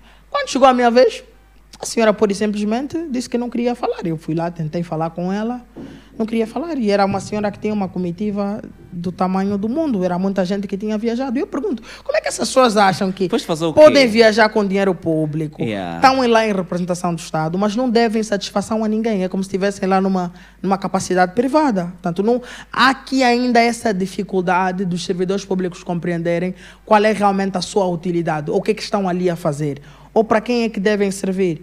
E eu acho que. e- mas claro que há exceções, nem, Claro. não estou a dizer que todos os dirigentes, Claro. há dirigentes que são mais simpáticos e mais corteses. Mas, Competentes. regra geral. Espera aí, espera aí. Yeah. Competentes. Porque a tua competência, quando és nomeado, falar com a imprensa é competência. E se, tu, Exatamente. e se tu te recusas a fazer isso, tu és um incompetente. Eu não sei porque é que vocês vão buscar muito. Ai, falta de humildade. É incompetência. Yeah, é parece- burrice, com quatro que há um, erros. há um problema muito grande. N- Nunca ninguém, poucos dirigentes sentem-se na posição de prestação de contas Yeah. com os jornalistas. Poucos acham que devem falar com os jornalistas. Tu achas, tu, a- cá para nós, tu achas que se fosse a UNITA ou a FENELA no poder, os jornalistas que são a base do MPLA iam admitir as porcarias que vocês admitem? Que nós quem? Vocês, jornalistas que não são do MPLA. Epá, Porque eu- se tu fosses do MPLA, iam te receber, filho. Sim. É, Tu não achas, sei. tu achas que. tu- a, minha, a minha questão é mesmo tipo. É, estás a ver aquela, aquela expectativa que se criou ah, das eleições, e não sei o Uhum. quê. A minha expectativa é de pensar se o MPLA ia aceitar a UNITA a FENELA lhe fazer gato-sapato como o MPLA nos faz. Não sei se dá para perceber ah, o contraste. Tens o, o MPLA na oposição. Porque eles é que fazem isso tudo esses anos todos. Eles já criaram todo o sistema e os vícios. Então agora imagina outros no poder. Agora tu estás a ir lá para entrevistar. Tu achas que esse. é- é- é- Estás a saber qual é o cenário? Sim. Eu acho que esse, esse cenário é muito difícil de, de conceber Não na minha conseguimos, né? imaginação. Não eu não consigo. Portanto, eu acho que. Ninguém consegue conceber o, dia seguinte, né? A construção desse país Não- nos limita muito Ok. pensarmos nessas possibilidades Ok, ok. de serem diferentes. O que eu acho e o que, que- que eu tenho a certeza é que realmente quem for gestor ou quem estiver na posição de gestão isso vem associado ao cargo. Se tu estás numa posição de gestão, tu deves satisfação a alguém. Sobretudo quando for numa posição de gestão de um cargo público. Portanto, Yeah. Tu assume-se. Tu tens de entender que estás ao serviço de alguém, que, que, que aquele trabalho que estás a prestar eh, deve, deve, deve eh, surtir efeitos na vida Das pessoas. das pessoas ou, ou daquele setor eh, eh, que coordenas. E então eu acho que há ainda aqui uma, uma cultura muito problemática por parte dos, dos nossos dirigentes. Eu acho que é uma coisa que deve ser desconstruída do, do topo à base. Eu acho que muitos Não exemplos só funcionam cima, né? dessa. De cima para baixo. Só, só funciona. Eu acho que tem de haver uma maior abertura eh, dos altos dirigentes. Eu acho que esse presidente, por exemplo, inicialmente dava eh, sinais de que seria talvez um presidente mais aberto à imprensa, mas eu acho que depois veio, veio a, a se confirmar que não. Há muito, algum tempo que o presidente não, não, não, não, não dá entrevistas. Estes exercícios do presidente falar são importantes, porque realmente criam essa, essa, essa, essa cultura generalizada. Quando o presidente faz, os outros vão fazer, os outros vão seguir. E é tudo uma questão de, é tudo uma questão de, de, de, de cadeia. Não basta dizer, ah, comunicar mais e melhor, ou comunicar melhor. Qual é o slogan agora? Comunicar melhor, mais, ou uma coisa assim. Mas então, se calhar, tu estás a, estás a ver coisas que eu não estou a ver. Mas o, o presidente, qual é o exercício que ele está a fazer que. que- que- Não, eu estou a dizer, o que eu estou a dizer é o seguinte, é quando os exemplos vêm de cima, tem uma maior probabilidade de afetarem as outras camadas que Ok, seguem. ok. E que é muito mais fácil eles replicarem aquilo que eles veem a nível superior do que o contrário. Sim, sim. sim. E, e, e, e, claro que se eu tenho o Presidente da República a falar com mais frequência, o ministro fica sem saída, o secretário de Estado também fica sem saída. Ok, mas quando tu Eu dizes. posso exercer uma maior pressão sobre, sobre estas Sobre entidades. Sim, quando o presidente pode falar mais. Agora, quando se cria uma cultura de silêncio total, porque muitas vezes o, o, o que- eu sinto é que muitos dirigentes não falam porque têm medo de falar a coisa errada. Então, em vez de fazer o jogo de vou falar e vai correr mal, vou falar vai correr bem, prefiro não falar, corto logo. Portanto, há um receio, porque eles. Portanto, isso de dar entrevistas e de falar é também um exercício da avaliação. Porque eu posso falar uma coisa errada que alguém de cima não gosta e isso vai ter repercussões para mim. Espera aí, eu, eu- sei o que, é que estás a dizer, eu concordo. Mas aqui eu tenho uma pergunta que é: o que é que é errado? Porque assim, tu me nomeaste. E se tu me nomeaste, é porque eu sou a melhor pessoa para cumprir este setor. Não, é porque tu és uma Não, calma, boa calma. pessoa, para mim és um amigo. Aí, então, peraí, então, então estamos a discutir duas coisas diferentes. Porque Pois. aqui, aqui o cenário é, enquanto jornalista, enquanto cidadão, eu preciso que os meus órgãos me representem. E uma dessas eh, formas é ao falar conosco. Isso é uma coisa. Sim. Enquanto cidadão, eu exijo que a pessoa que vai fazer isso seja uma pessoa especialista na área. Sim. Se ele for especialista na área, ele tem que falar sobre a área dele, Pois. né? Sim, mas tu tens campos em que, às vezes, tu tens um bom técnico, como um servidor público, Ok? e que está disponível a prestar informações. Mas, Mas há o domínio político. Até que ponto é que uma informação técnica que eu vou prestar não vai ter repercussões políticas? Dredd, Dredd, tu- é só porque tu não vives cá. Tudo neste país é político. Exatamente. Não há aqui absolutamente Exatamente. nada que Exata- não tem repercussão Mas política. estás a concordar comigo. Por isso é que eu, enquanto gestor técnico, se eu for diretor eh, eh, provincial da saúde, eu não vou falar à toa para os órgãos de imprensa. Porque eu tenho que garantir, tenho de verificar que toda a informação que eu vou passar eh, para a imprensa está dentro da estratégia ou dentro daquilo que os superiores pensam. Tu não, tu não vais agora a um hospital, Muniz, um hospital geral de Luanda, como jornalista e pensas que vais entrevistar o diretor do, do Hospital Geral hoje. Não. O diretor tem que ligar para o ministério, tem que falar com a ministra. É, todas as entrevistas têm de ser aprovadas, porque tem de se fazer uma concentração. O que eles fazem é, há uma concertação interna daquilo que pode sair e aquilo que não pode. Bungle. Exato. Então, é todo um, é todo um processo. Por isso é que não é fácil se falar com E como é com que tu dirigentes. achas? E como é que tu achas que as nossas instituições são têm credibilidade? É suposto as nossas instituições terem credibilidade com este processo? Não, eu é acho que feito não. Eu acho que eu acho que tu não consegues ter transparência. Tu não consegues ter transparência, tu não consegues eh, ter o respeito eh, dos utentes, das pessoas, que as pessoas não confiam. Nós, aqui, o que nós vivemos aqui em relação às instituições públicas é uma grande crise de confiança. As pessoas não confiam. Por quê? Porque isso tudo volta para a questão, que é a grande questão política, eu acho, desse, dos nossos tempos, que é a questão das autarquias. Porque quando, isso que eu estou a falar da cadeia é tudo consequência Uhum. De de, nós termos um Ok. sistema centralizado. Ok. ok. Então, eu tenho sempre de perguntar no chefe, que vai perguntar no chefe, que vai perguntar no chefe. E o trabalho nunca anda, porque parte do trabalho é perguntar ao chefe do chefe do chefe se podemos ou se não podemos. Quando tu terias, tu terias resolvido esse problema se conseguiste ter eh, estruturas realmente independentes. Um hospital não tem de estar dependente das direções políticas. Um hospital é uma instituição que tem que ser gerida de forma técnica. Há um gestor de topo do hospital, certo? Yeah. E depois tudo o que se passa no hospital é técnico. São os médicos a tratarem dos pacientes e toda a informação que precisar de ser prestada daquele hospital vai ser com base aos dados daquele hospital. Não tem de depender da, da, da orientação que vem do Ministério da Saúde, por exemplo, para poder dar uma informação. Eu se chego e te pergunto quantos casos de malária vocês tiveram nessa unidade. Isso não é uma informação que devia ser política, isso é uma informação técnica. Eu não estou a perguntar o que, que causa malária. Eu quero saber se nessa unidade hospitalar, quantos Quantas casos de malária tu tiveste. Mas isso até isso tem de perguntar à ministra. E a, é ministra, e a ministra sabe? a ministra não está cá. Não, você não está a entender o problema. Eu não tenho de perguntar à ministra quantos. Eu sei quantos casos. Eu só quero eu tenho de perguntar se eu posso dizer que tivemos estes casos nessa unidade. Ok. Porque eu quero garantir que isso não vai ter repercussões políticas que vão pôr em causa a minha posição. Porque no final do dia, tu não foste posto aí porque és bom. Tu foste posto aí porque tens de servir um interesse político. Portanto, tu nem és eu não médico. concordo, tu és Tiago. doutor. Às vezes tu és bom.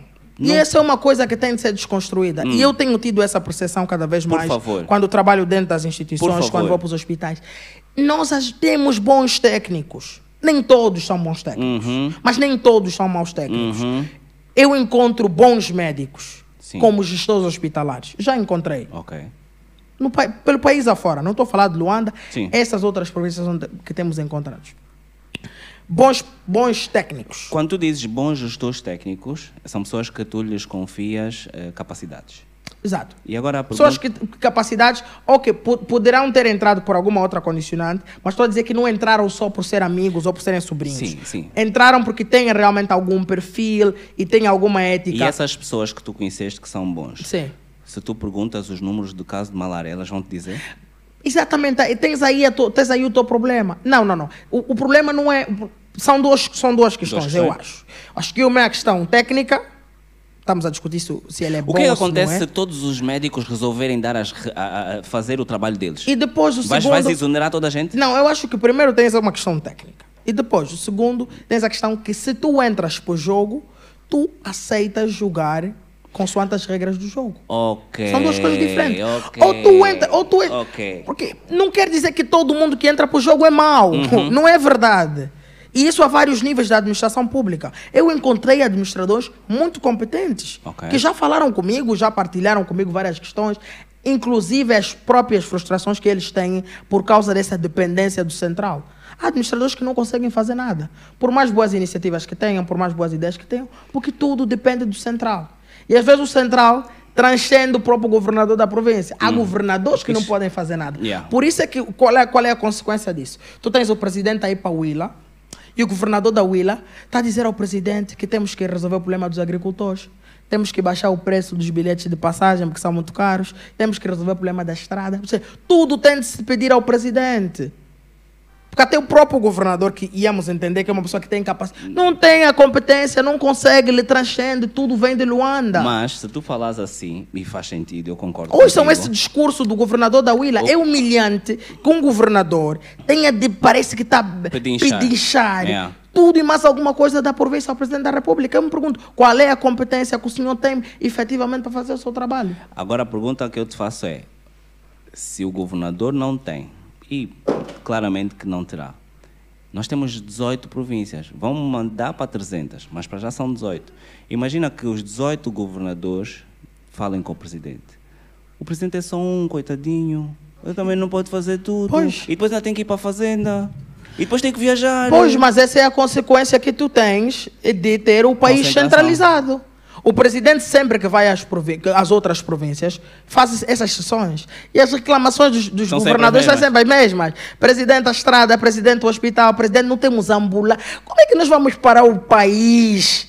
Para o governador pedir ambulâncias ao presidente. Onde é que está o Ministério da Saúde? Por que, que essas instituições não, não trabalham de forma mais próxima? É a consequência.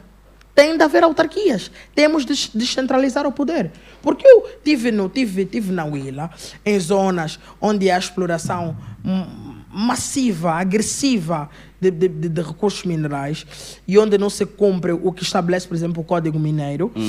O administrador daquela zona tem boa vontade, quer resolver, mas as empresas de exploração de força, né? chegam com papel de Luanda. Nice. Quem és tu perante o papel que vem de Luanda? Nice. Esta é a realidade de muitos Quem és administradores. tu perante o meu perante? Exatamente. E então, é isso, é essa dificuldade que muitos gestores do terreno, sobretudo os administradores, são, acho que, a, a cadeia mais baixa da- da- de- Yeah. dessa administração, são estes os desafios que sobram. Agora, não estou a dizer que os administradores são coitadinhos. Eles conhecem, estas são as regras do jogo. É só jogares, é só tu teres Tu consciência. aceitas, tu aceitas, as tu regras do aceitas, tu aceitas entrar no jogo e já Exatamente. sabes que vais perder credibilidade, basicamente. E já, Porque não sabes, diz-me uma e já pessoa, sabes que tens limitações na- na no exercício do teu diz- trabalho. diz-me uma pessoa que entrou para o governo e ganhou credibilidade. Não sei. Vocês conhecem alguém? Aníbal Rocha. Eu ouço esse, e, e já parece um mito, porque já foi há muito tempo, e, mas eu, eu ouço de facto muitas pessoas que falam sobre o trabalho que ele fez em Luanda. Eh, e eu vivo em Luanda, então é um bocado coisa, mas tá bom. Eh, é assim, tu também, por causa da cena do, eh, do, do, ator, Uhum. tiveste um episódio interessante no avião Um avião. no, no aeroporto, portanto, atrasos por causa do os vo... Não, mas seu dia a dia. Eu sei, né? eu, eu sei. E a pergunta que eu te faço Seu é: dia a dia. nós, eh, se- vá, aparentemente fomos à Inglaterra Sim, para ver se abríamos a CNN Angola. sim, Aparentemente não conseguimos, mas conseguimos tirar uma foto. sim. Ouvi, ouvi dizer. Eu vi a foto. e depois, aparentemente, porque também já morreu esse assunto, gastamos uma massa para pôr na t-shirt do Wolverhampton, visita Angola. E, agora, e nós somos angolanos, estamos aqui e temos noção de que para já isso é para aumentar ou para criar o turismo. E depois temos noção daquilo que é a realidade aqui. Como é que tu vês turismo em Angola? Ou tu vês turismo em Angola? Eu eh, vou dizer, vou usar uma palavra que, que não gosto muito, uma expressão que se usa. Angola tem muito potencial. né? Eles falam assim, tem muito potencial. Eh, não, eu, eu, eu eh, como, como muitas pessoas, isso não é nada novo, nada exclusivo. Acho que nós precisamos fazer um trabalho muito sério ainda no que tem a ver com as infraestruturas. Em, eu começo sempre a pensar, porque, porque tenho partido muito de Luanda para outros pontos. Às vezes fizemos, sempre sa- saímos do da Willa para o Namib, Namib Benguela, aí fui fomos de Macon e aí conseguimos ver uma outra realidade. Nice. Mas pensar primeiro só nos constrangimentos que é sair de Luanda para outras províncias. Portanto, a forma com que a, a falta de o que, que causa a falta de concorrência, portanto, essa, essa hegemonia toda que, que a companhia de bandeira ainda continua a ter nesse mercado. Portanto, são eles que determinam as regras do jogo. Yeah. Portanto, ou tu vais com eles, ou E a, a, a TAG está em falência? Tu... Saíram, não sei se Saíram- viste a- saiu uma lista. Por acaso não vi- não não vi- não vi ah, não, porque entretanto pusemos lá dinheiro agora. Não vi ainda a lista. Mas sim, há um conjunto de dificuldades. Primeiro, eu acho que sair daqui para Willa, portanto, voos de uma hora, eh, uma hora e qualquer coisa, não deviam ser tão caros como são. Nós, por exemplo, pagamos 100 mil kwanzas para ir e 100 mil kwanzas para voltar. De Luanda a Willa, Willa a Luanda. 200 mil kwanzas. Eu Yeah. acho isso um absurdo. Eh, eh, eu acho que com estes preços tão altos, não- é difícil que se faça o tal fomento. Dá- Depois, tens a questão dos serviços. Tu chegas ao nosso aeroporto doméstico, tem muito que melhorar, a forma com que se tratam as pessoas. Tu fazes check-in, tu fazes check-in online, mas não, não, não nada. resulta para nada, vais para a mesma fila, sofres da mesma maneira. Os voos saem quando der, quando é possível. Portanto, tens voo para as 13, pode sair às 15, ou pode sair antes. Yeah. E ninguém te diz nada. Yeah. ninguém te diz E não, nada. há, e, e- e- não, há, não há tipo uma forma de tu processares a tag por causa disso? Pois, Ou, é. ou- ou o juiz é que vai estar lá à espera de ti? Exato. São, são, muitas, são muitas dificuldades. E depois as pessoas se conformam com o serviço medíocre e tentam procurar. eh, Não tem alternativas. Se tu tens de ir para a Willa hoje, só tem o voo da TAG, tu vais com a TAG. Yeah. Se sair às 13, que era a hora É a hora prevista, ou às ir. 17. Ou seja, tu, isto quer dizer. Ficas isto, isto, refém. isto também é um problema para o próprio ambiente de negócios. Sim, muito Porque grave. se tu tiveres uma reunião séria Sim. numa banda no dia seguinte, Sim. tu não podes assumir depois, um compromisso. outra coisa que eu não compreendo, como é que alguém que paga 100 mil kwanzas para sair de Luanda para, para o Lubango, por exemplo, pede uma garrafa d'água à aeromoça da TAG e a senhora me disse, pá, não temos, mas já estamos quase a chegar, calma só. E faltavam 40 minutos para chegar ao destino. Como é que não se pode oferecer uma garrafa d'água a uma pessoa que que pagou porque- 100 mil kwanzas para que que os 100 viajar? mil kwanzas incluem? Porque se for Pelo mesmo só a de viagem. é- Eu acho que há, há- há serviços mínimos que nós podemos fazer, por exemplo, para atrair. Outra coisa que eu achei um bocado absu- absurda é eu, eu viajei com alguns estrangeiros. A forma com que os estrangeiros, muitos estrangeiros, são tratados na, na, na- na- fronteira pelo SME. Portanto, eu tive, viajei recentemente com uma senhora em que perguntaram: Ah, mas dormiste aonde? Dormiste com quem? Que isso, né? Pelo amor de Deus. Eu acho isso um, um absurdo. É a forma evasiva com que os Yeah. nossos agentes de- do CME às vezes tratam os, os, os- os estrangeiros, não se faz com ninguém. É da mesma forma que nós às vezes reclamamos quando vamos para fora, para a Europa e somos maltratados. Yeah. Eu, eu tenho, sobretudo quando viajo com estrangeiros, tenho visto muitos episódios bastante de- desagradáveis. E não se compreende como é que eles parecem que têm que pôr um carimbo. Portanto, eu saio, daqui, saio de Luanda para o. Portanto, saio de Luanda. Eu saí de Luanda, tem que ter um carimbo. Depois, o estrangeiro chega para o Lubango, tem que pôr outro carimbo. Qual é, qual é o sentido? Então, se eu já pus um carimbo em Luanda, não devia ser eu chego para Willa, mostro o carimbo que pus em Luanda e passo. Mas ficam lá um monte de tempo, às vezes alguns Olha, são muito. Tem, tem muitas questões que eu Para acho já- que deviam ser melhoradas. Para já eu acho que é uma questão de usar o carimbo e não te, não te queixes. Tá bem, mas usem uma vez o carimbo, não, Não te usem queixes, duas. não te queixes, porque o ano passado, na altura das eleições, eh, eu tentei entrevistar eh, o pessoal da FENEL lá. Fui lá entregar uma carta, pedido, Uhum. e não tinha um carimbo. Pois. O que vai para uma próxima pergunta que é: a FENEL ainda se justifica? Não sei. não sei, não sei. Não sei se a FENALA se justifica. O que sei é que. Ou, porque, do- ou, ou é porque ainda há fé nela? Talvez. Mas eu queria voltar à questão do turismo. A dizer que há um conjunto de, de, de, de, De coisas. de- de coisas que precisam de ser melhoradas. Eu acho que isso, não estou a falar novidade nenhuma aqui.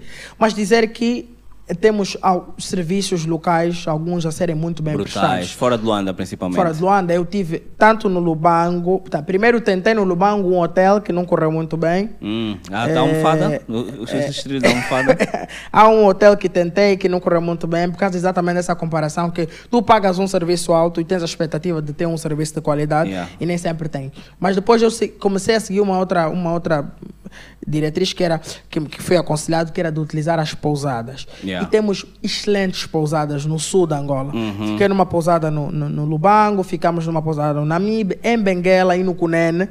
Top, top. Nice. Negócios de família pequenos Yeah, yeah, geralmente pequenos, mas que recebem muito bem as pessoas a um preço excelente. Yeah. Tipo, de estás a pagar 15 mil kwanzas a diária com um pequeno almoço Tudo e mal, ser bem mal. tratado. E tivemos essa. Uma pena não me lembrar dos nomes dos sítios, mas. E estou para escrever um artigo, se Sobre. tiver tempo, Nice. por Luanda Nightlife. Se Oh, tiver tempo, já, fa- já yeah. me comprometi com, Yeah. Com o Cláudio, mas talvez vou escrever, porque eu acho que isso é importante também ser dito. E Temos também se essas não tiveres tempo, nós mandamos-te para a Inglaterra, tu ficas depressivo e E escreves mais consigo escrever coisa. alguma coisa. Mas quero escrever sobre as pousadas do Sul, Nice. onde tive, porque tivemos, tive, tive, tive boas experiências. Ah, brutal, brutal, brutal. Mas lá embaixo, para eu, eu ainda vou, ainda vou descer. Um dia desses ainda vou. Tá, é top, top. Escapei. O Sul é muito bom. É, destituição do J-Lo. Achas que isso é uma. Eu conheço muita gente do MPLA que diz que é um não assunto. Uhum. Eu conheço, eu vi o mambo do. o- por acaso fiquei triste, mais ou menos. Ci- Ciúmes. O Tomás Bica disse que o Adalberto é o melhor humorista de Angola. Fiquei um bocado chateado. Uhum. Ah, querias o título para ti? Não, mas pô, tem o Colo, tem, tem, tem pessoas sérias, né? E Certo. depois o Adalberto, eu não sei se lhe pagam para fazer rir. Ele Certo. faz de borla. Ah, é a cena do, do- dos lavadores ambulantes. Certo. É que se fossem profissionais, não, é ambulante. É ambulante. Né, fica um bocado aquém, estás a Yeah, ver? yeah. É, é, é, como é que, pelas bases que ouviste, Sim. João Lourenço é nosso presidente, que é que, como, é que tu, como é que tu te sentes? Olha, sobre esse assunto, eu eh, encaro sempre com alguma dificuldade a tentativa generalizada que se cria para se desclassificar toda e qualquer iniciativa política. Uhum. Portanto, eh, eu acho que o MPLA perde muita, muita energia e muitos recursos Na nestas contra-informação, né? contra-campanhas. E, e eu acho que E pensar que é bom, essa essas energias seriam muito mais úteis se fossem realmente utilizadas para coisas produtivas. É. Eu acho que os jogos políticos precisam de ser animados. Ser, precisam ser animados. Yeah. E há muito tempo que se reclama que a nossa oposição Não tem faz- sido muito passiva. Yeah. Portanto, eu não entro muito para o mérito da destituição, se vai avançar ou qual é Yeah. o respaldo Mas há- mas o facto Isso eu político deixo em pros, si, né? para malta Especialistas. especialistas. Mas acho que há um facto político que é interessante, Yeah. que é uma iniciativa do maior partido na oposição a dizer que quer destituir o Presidente da República.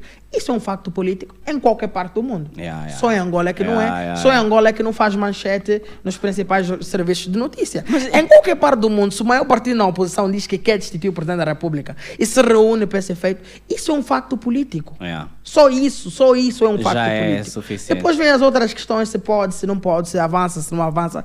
Essas são outras questões. Eu acho que os deputados da Assembleia Nacional têm de trabalhar,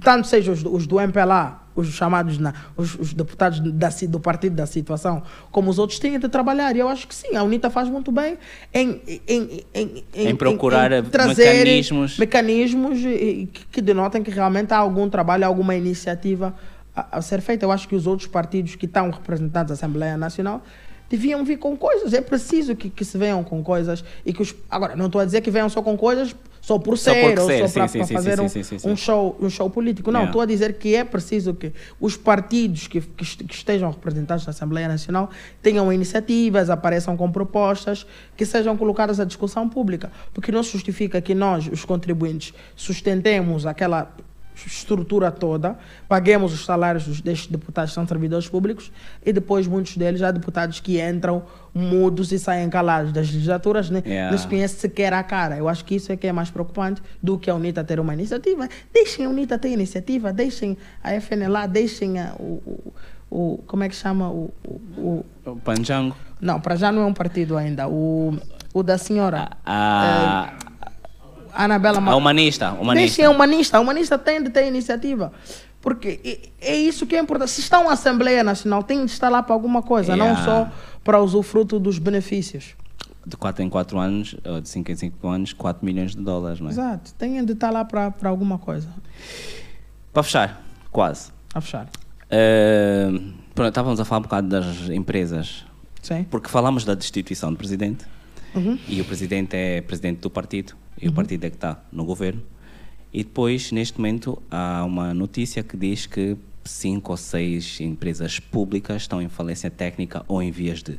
Ok. Isto não dá mais força à destituição?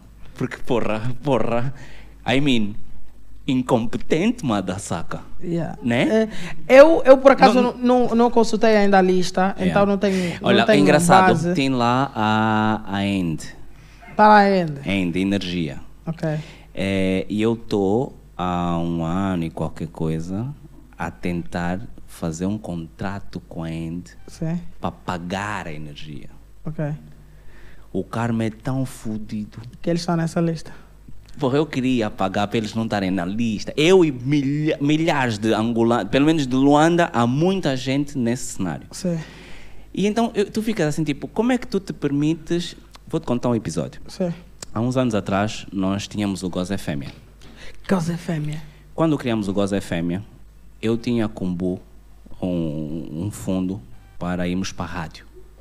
E eu fui a uma rádio e disse: Olha, quanto é que é o vosso espaço? É X. Olha, então eu quero trazer esse programa. E não há problema, nem eu gozo aqui, nem sou eu, eu gozo é fêmea. E na altura disseram, não, porque a linha editorial, mas não tem linha editorial. É, são duas garinas a fazer uma e elas são professoras, portanto, a linguagem, tudo, está tudo salvaguardado. Não aceitaram. Uma semana depois, eu fiquei a saber que pessoas estavam a ser despedidas.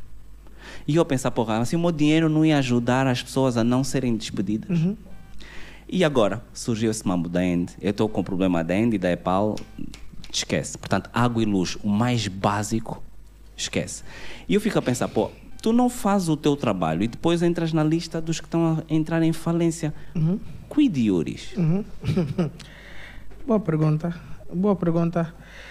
Eh, boa pergunta para os, para os eh, entendidos, para os entendidos na matéria. Eu acho que não pode haver entendidos se estão em falência técnica. Pois, mas deve haver alguém que vai surgir para dar uma É, explicação. né? É uma, é uma, é uma é questão um não de assunto. dias Isto é um não assunto. que alguém amanhã surge na TPA e que vai dar o melhor esclarecimento do que que efetivamente se terá passado com essas... Eu vi, parece que a TPA também está nessa, nessa Sim, as, a- a- sim, sim, sim, sim, sim. Isso não me surpreende tanto.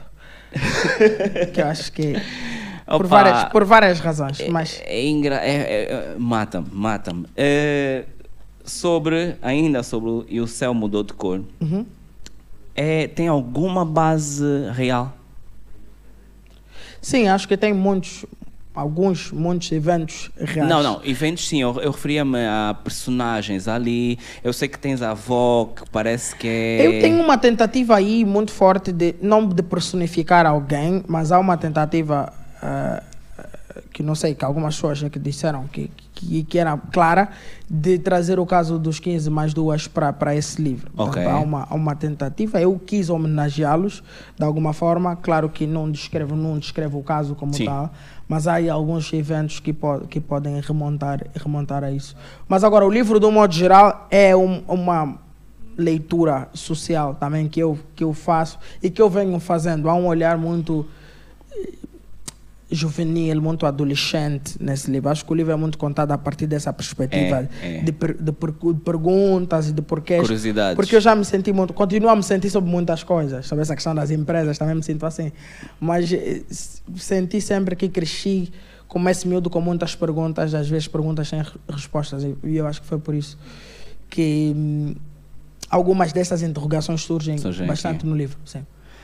Vais voltar para Tuga? Eh, como assim?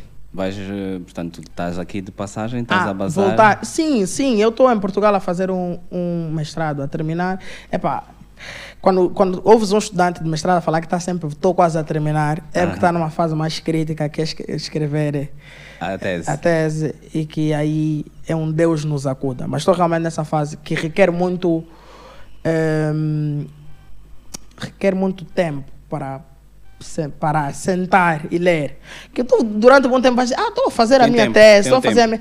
Mas não, não é falar, é mesmo sentares para ler. Porque Yeah. o grande parte do trabalho é ler. Yeah. Ler coisas que os outros já fizeram na área do teu interesse, coisas pa- parecidas à tua. Depois, a outra parte é realmente sentar e escrever E aí é escrever, às vezes nós.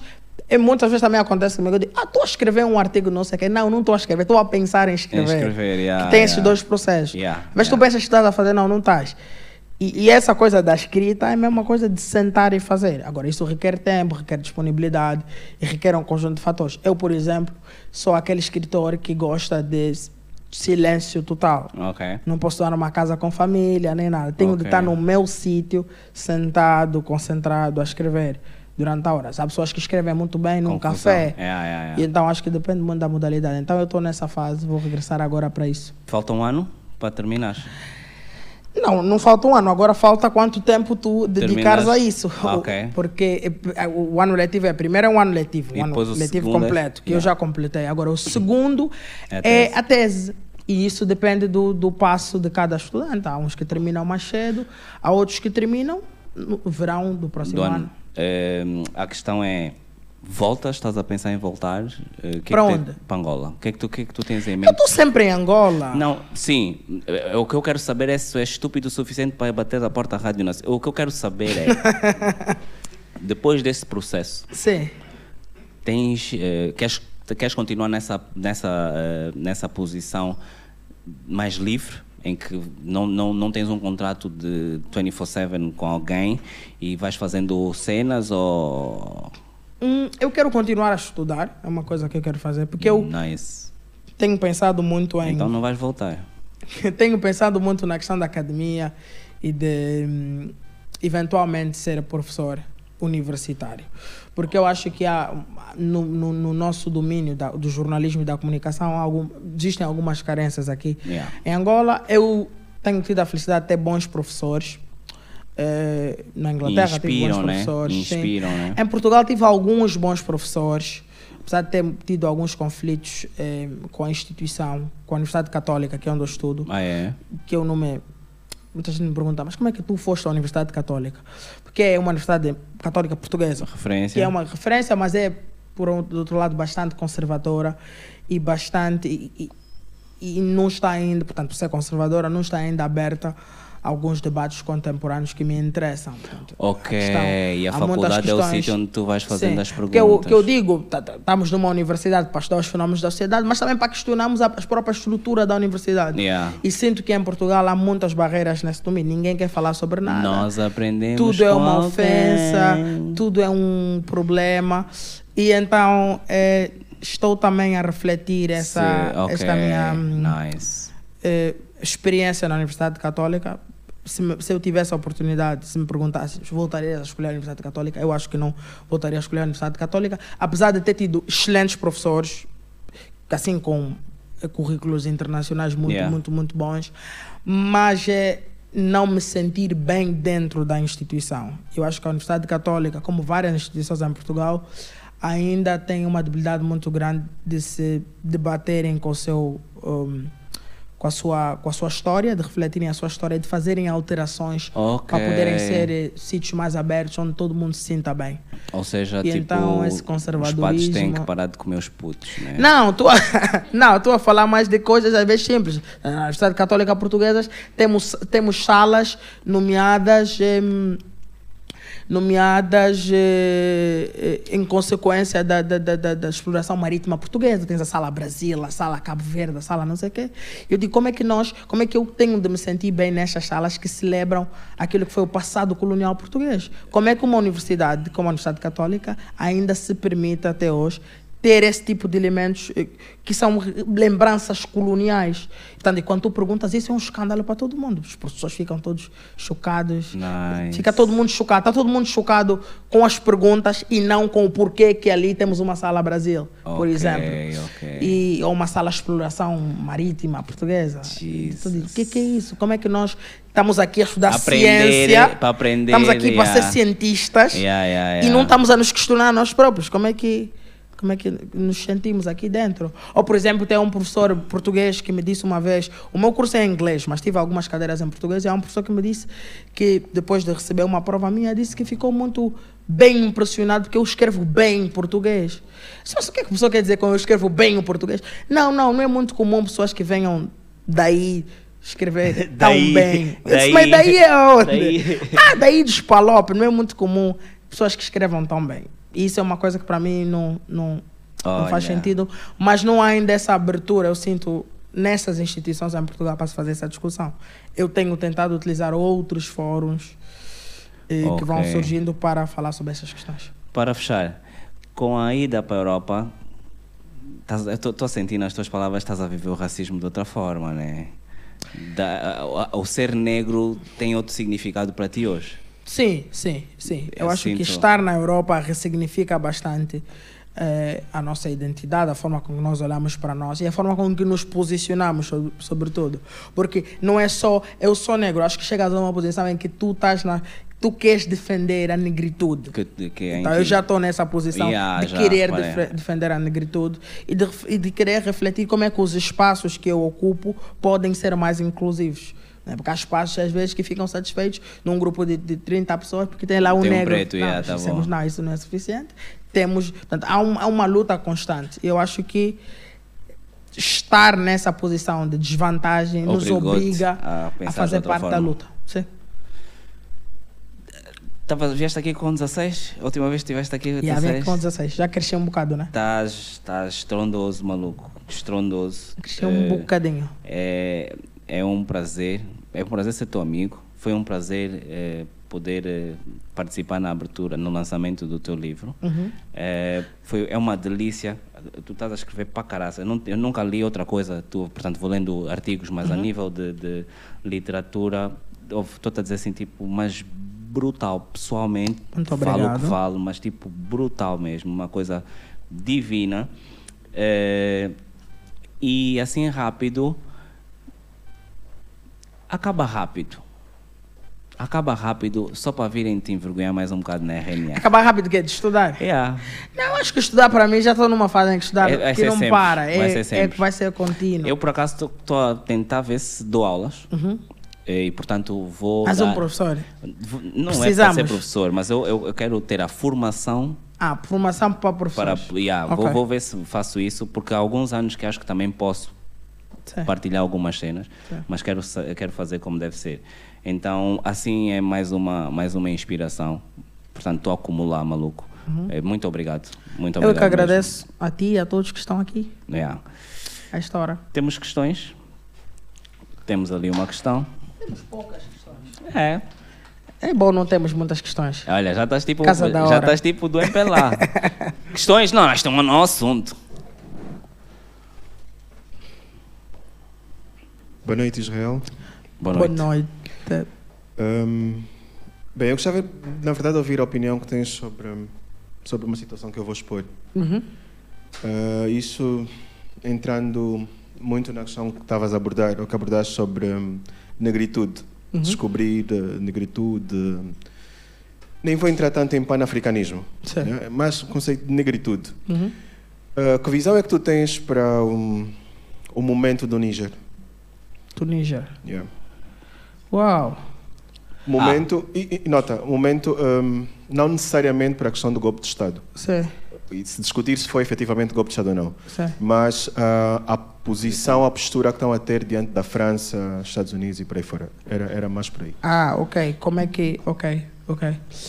Eh, É uma, eu acho que, como todos, também eh, tenho, tenho estou a acompanhar os eventos e estou a acompanhar com bastante interesse essa corrente que nasce eh, numa base bastante panafricanista e numa base bastante dizer que é uma oportunidade suprema que estamos a que estamos a ter de pôr o, o, o Ocidente no seu lugar, né? Porque no Níger houve muito essa, tem havido muito essa discussão sobre como é que, por exemplo, o papel da França lá no Níger e a exploração toda isso, e como é que isso nunca se revertiu para o povo. Re- Recentemente estava numa discussão em, em, com, com uns amigos em que falávamos também sobre, sobre esse caso no Níger, mas, um, mas um, de uma forma mais geral sobre a questão do, do- do- da influência do Ocidente em África, sobre Ok. quem é responsável pelo, pelo, pelos sabe. problemas da África, se somos nós os africanos ou são os europeus eh, do, do Ocidente. E eu acho que isso eh, traz efetivamente muito, um, um grande, um, um grande debate que não tem, na minha perspectiva, respostas tão absolutas. Eu continuo a achar que nós devemos ser os responsáveis dos nossos destinos e que somos nós os donos efetivos da casa, dos países, somos nós que devemos determinar as regras do jogo. E então eu acho que, claro, que os políticos, os países, todos esses países agem com bastante interesse, com, com seus interesses, com os interesses estratégicos que eles têm. África, como nós sabemos, é uma parte do mundo que é estratégica em, para todo mundo, por causa dos, dos recursos que temos. Agora, se a nossa condição é como é por causa do neocolonialismo, né, que é uma corrente que muita gente chama, ou por causa dos nossos dirigentes, acho que é um debate. Eu acho, eu penso que nós realmente devemos olhar para nós. E como é que, quando digo para nós, estou a dizer olhar para as nossas lideranças. Como é que as nossas lideranças permitem que aquilo, que, que contratos de 30 anos. É, que, um, que, estas, que estes poderes externos venham, explorem, se beneficiem e que, que a nossa condição continue, continue a mesma. Acho que os donos da casa é que determinam as regras. Por exemplo, vou dar um exemplo, é, que é, eu tive agora no CUNEN, que é, uma, que é uma província que, por causa da situação de seca que enfrenta, tem lá muitas ONGs no CUNEN. E no CUNEN eh, há uma carência muito grande da própria administração pública. Ou seja, encontrei situações em que a própria administração pública depende das ONGs para poder fazer o seu trabalho. Porque há sítios onde a nossa administração pública não consegue chegar porque não tem recursos, por exemplo, a Direção Municipal da Saúde não tem transporte, não tem carros, não tem meios. E às vezes para chegar num município muito distante depende do apoio do carro da ONG que está lá no terreno. As, e as ONGs estão para ser fechadas, né? É, não tem não, assim uma, uma Não estão para ser fechadas, estão para fazer uma revisão dos, hum. do estatuto das ONGs. Okay. Mas estás a ver, e, e, nesse tipo de casos nós nos perguntamos de quem é a responsabilidade. É nossa, né? Nós, os angolanos, que permitimos que a situação chegue a essa, ou dos outros que vêm com o seu interesse. Porque uma coisa tem que ser clara. Eles os, os países têm a sua agenda. Não, mas interesse temos todos. Eu acho que nós é que falhamos e não tivemos os nossos. Yeah, yeah, yeah. Acho que cada país tem o seu interesse, tem de ter o seu interesse uh, uh, bem definido. Uh, acho que é um que é um debate que é um debate longo. Agora que há essa que há essa essa não diria ingerência, que é essa presença massiva do, do, do, do Ocidente, que muitas vezes essa troca não é justa, eu acho que isso não precisa dizer. Eu acho que há uhum. muita injustiça né? em muitas trocas, não só no Níger, mas em várias partes da África, que se faz entre o Ocidente e a África. Agora, como é que nós, africanos, nos posicionamos em relação a isso? Eu acho que é mais a minha pergunta, porque eu também tenho tido a oportunidade de estar do outro lado da moeda, que é estar em fóruns do, do Ocidente, de falar com diplomatas do Ocidente e entender qual é a perspectiva deles.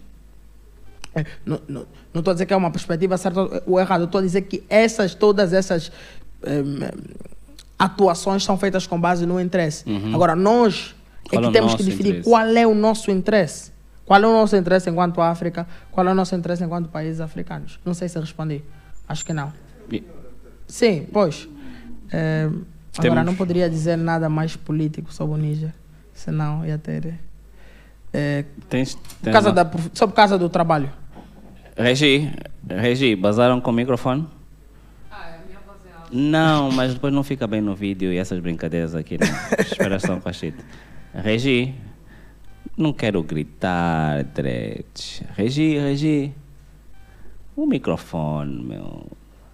Faz só o teu trabalho. Não se dá dempelar, porra. Oh, como é? Foda-se. Um, boa noite. Boa noite. Uh, eu tenho várias perguntas, mas eu vou fazer uma. Ok. Um, que é. Da, falaste um pouco da experiência uh, de racismo que sofreste. Uhum. Um, eu queria saber, e descreveste, né? Um, descreveste, falas por alto. E eu queria saber qual é então a outra nomenclatura que tu usas para descrever o que nós passamos no nosso contexto. Uhum. Porque se não é racismo, é o quê? Uhum. E eu acho que isso tem sido um debate ao longo das várias faixas etárias. Hum. Um, e muito honestamente, pessoalmente, acho que é uma mentira dizer que não é racismo. Pela lógica de que nós somos todos negros, então não é racismo. Uhum. Um, eu queria também juntar a essa reflexão um pouco o que o Mano estava falando sobre o impacto da colonialidade, não só o impacto do colonialismo, mas da colonialidade em si. Hum. E como isso tem influenciado as dinâmicas que nós temos hoje, tanto raciais, mas as dinâmicas do governo que nós temos e como nós deixamos os nossos contextos serem completamente aprofundados por NGOs ONGs ou uma ONGização que leva a processos de dependência a, a vários níveis, mas também, em concreto, de uma ilusão de desenvolvimento que nos é vendida quando as ONGs cá vêm. Então, eu queria que falasse um pouco de todas essas, se possível, de algumas dessas camadas de colonialidade que nós uh, enfrentamos hoje. Pois. Eu acho que essa é uma pergunta muito interessante, porque há algum tempo que eu tenho tentado eh, encontrar aqui em Angola um espaço em que possamos fazer essas discussões. Eu lembro para mim, nós já tivemos essa discussão uma vez no início da Rompe, o passado.